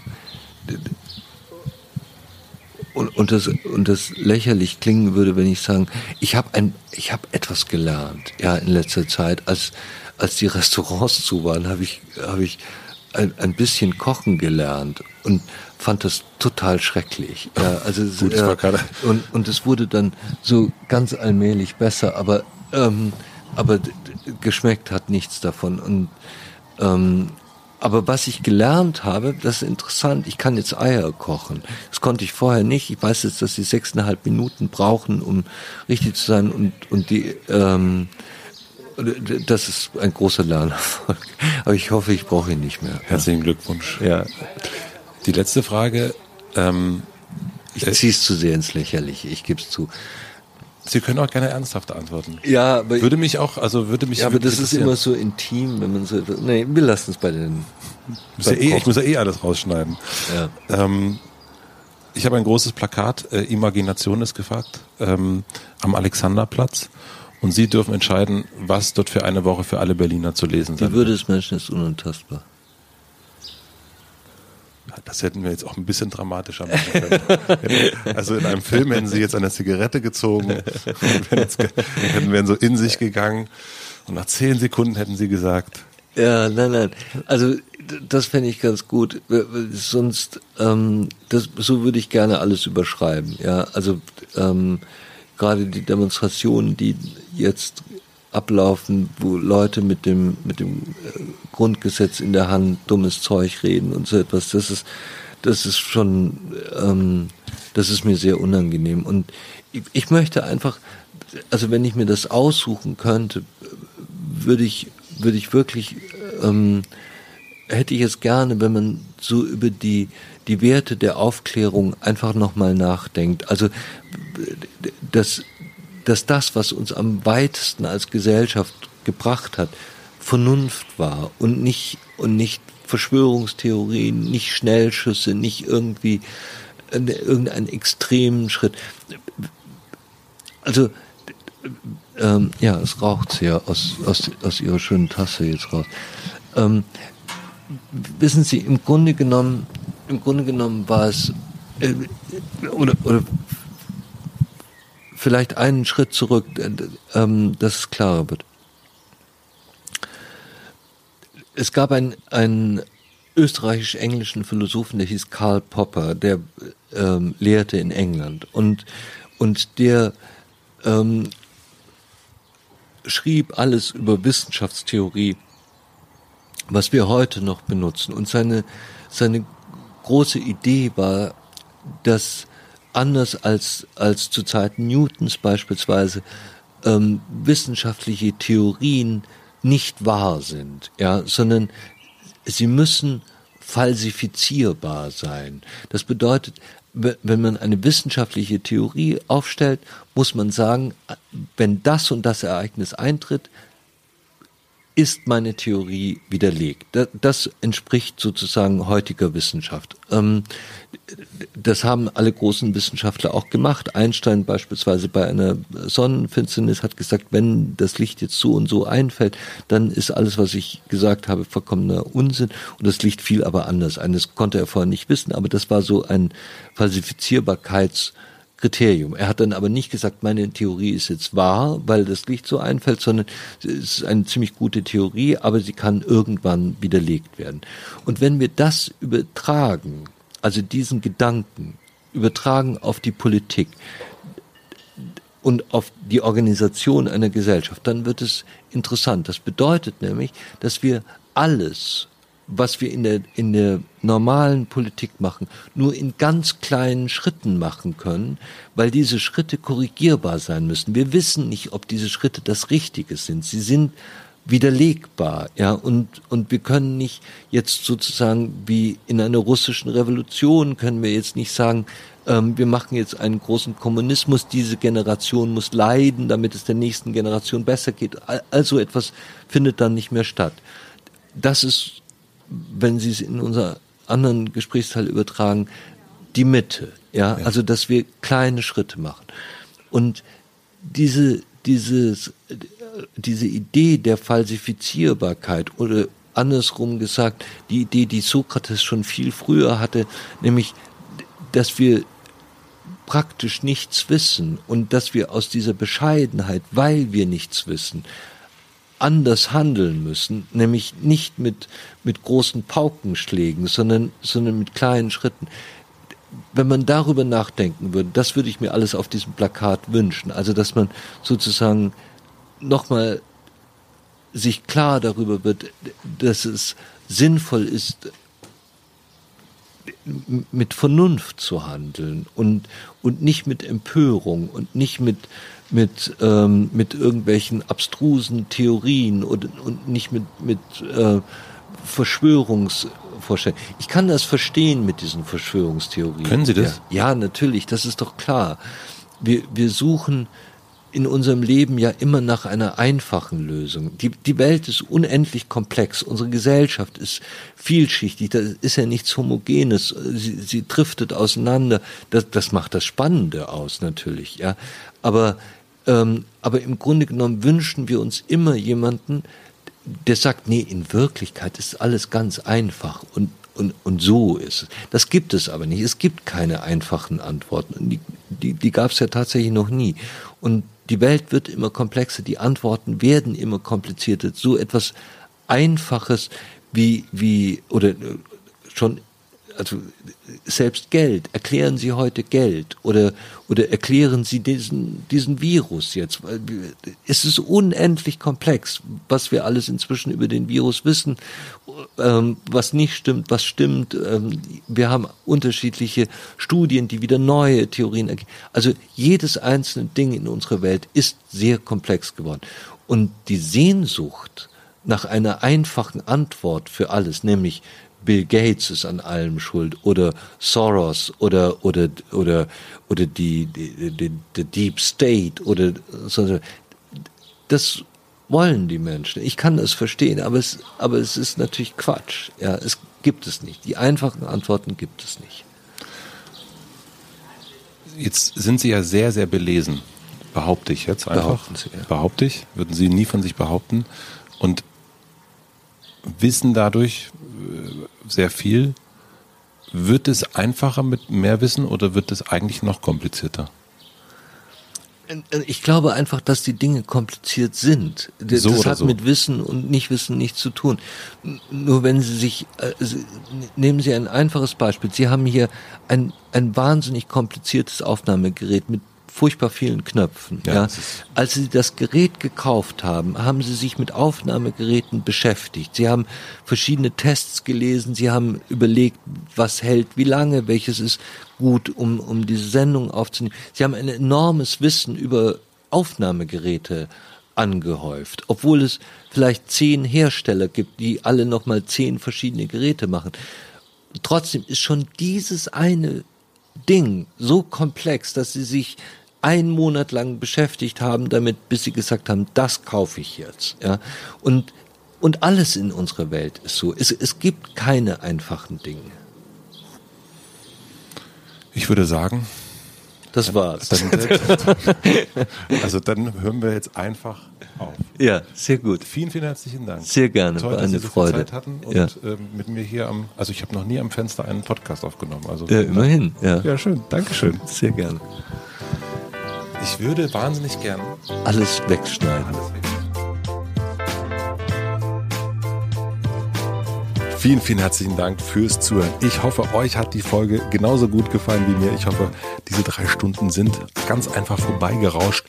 Und ich freue mich wahnsinnig, wenn ihr diesen Podcast, wenn ihr diese Folge weiterempfehlt. Das würde mich sehr, sehr glücklich machen. Und ich freue mich auch, wenn ihr mir Podcast-Wünsche schickt. Wie gesagt, Ferdinand von Schirach ist einer der meistgewünschten Gäste im Hotel Matze. Und wenn ihr Lust habt, schreibt mir einfach in die Apple-Kommentare weitere Wünsche rein. Ich nehme das, wie ihr merkt, sehr ernst. Und bei Ferdinand von Schirach bin ich da wirklich eisenhart dran geblieben. Und das hat sich für mich gelohnt. Vielen herzlichen Dank für den Support an Blinkist, an Sonos und an Klos. Vielen herzlichen Dank für die redaktionelle Unterstützung an Anni Hofmann, für die Musik an Jan Köppen. Und wie immer gibt es jetzt eine kleine Podcast-Empfehlung zum direkten Weiterhören. Und ich glaube, ich habe diesen Podcast noch gar nicht empfohlen, was natürlich totaler Wahnsinn ist, dass ich dann nicht empfohlen habe. Und zwar ist das Baywatch Berlin. Und das passt nämlich auch ganz gut, denn einer der Macher vom Baywatch Berlin, Klaas Häufer Umlauf, hat mir eine der schönsten Fragen an Ferdinand von Schirach geschickt. Die darf ich allerdings hier nicht wiederholen. Deswegen empfehle ich einfach Baywatch Berlin. Vielleicht wird er die Frage in der nächsten Folge dort verraten. Baywatch Berlin ist eine wunderbare Unterhaltung. Gibt es überall da, wo es Podcasts gibt. Drei Männer unterhalten sich über die kleinen und großen Dinge im Leben. Jakob Lund, Klaas Häufer Umlauf und Thomas Schmidt. Hört da unbedingt mal rein. Baywatch Berlin. Viele Grüße an dieser Stelle. Wir hören uns hier wieder nächste Woche. Bis dahin wünsche ich noch einen schönen Tag, eine gute Nacht. Viel Spaß beim Rauchen und bei all den Dingen, die ihr jetzt so macht. Bis dahin, euer Matze.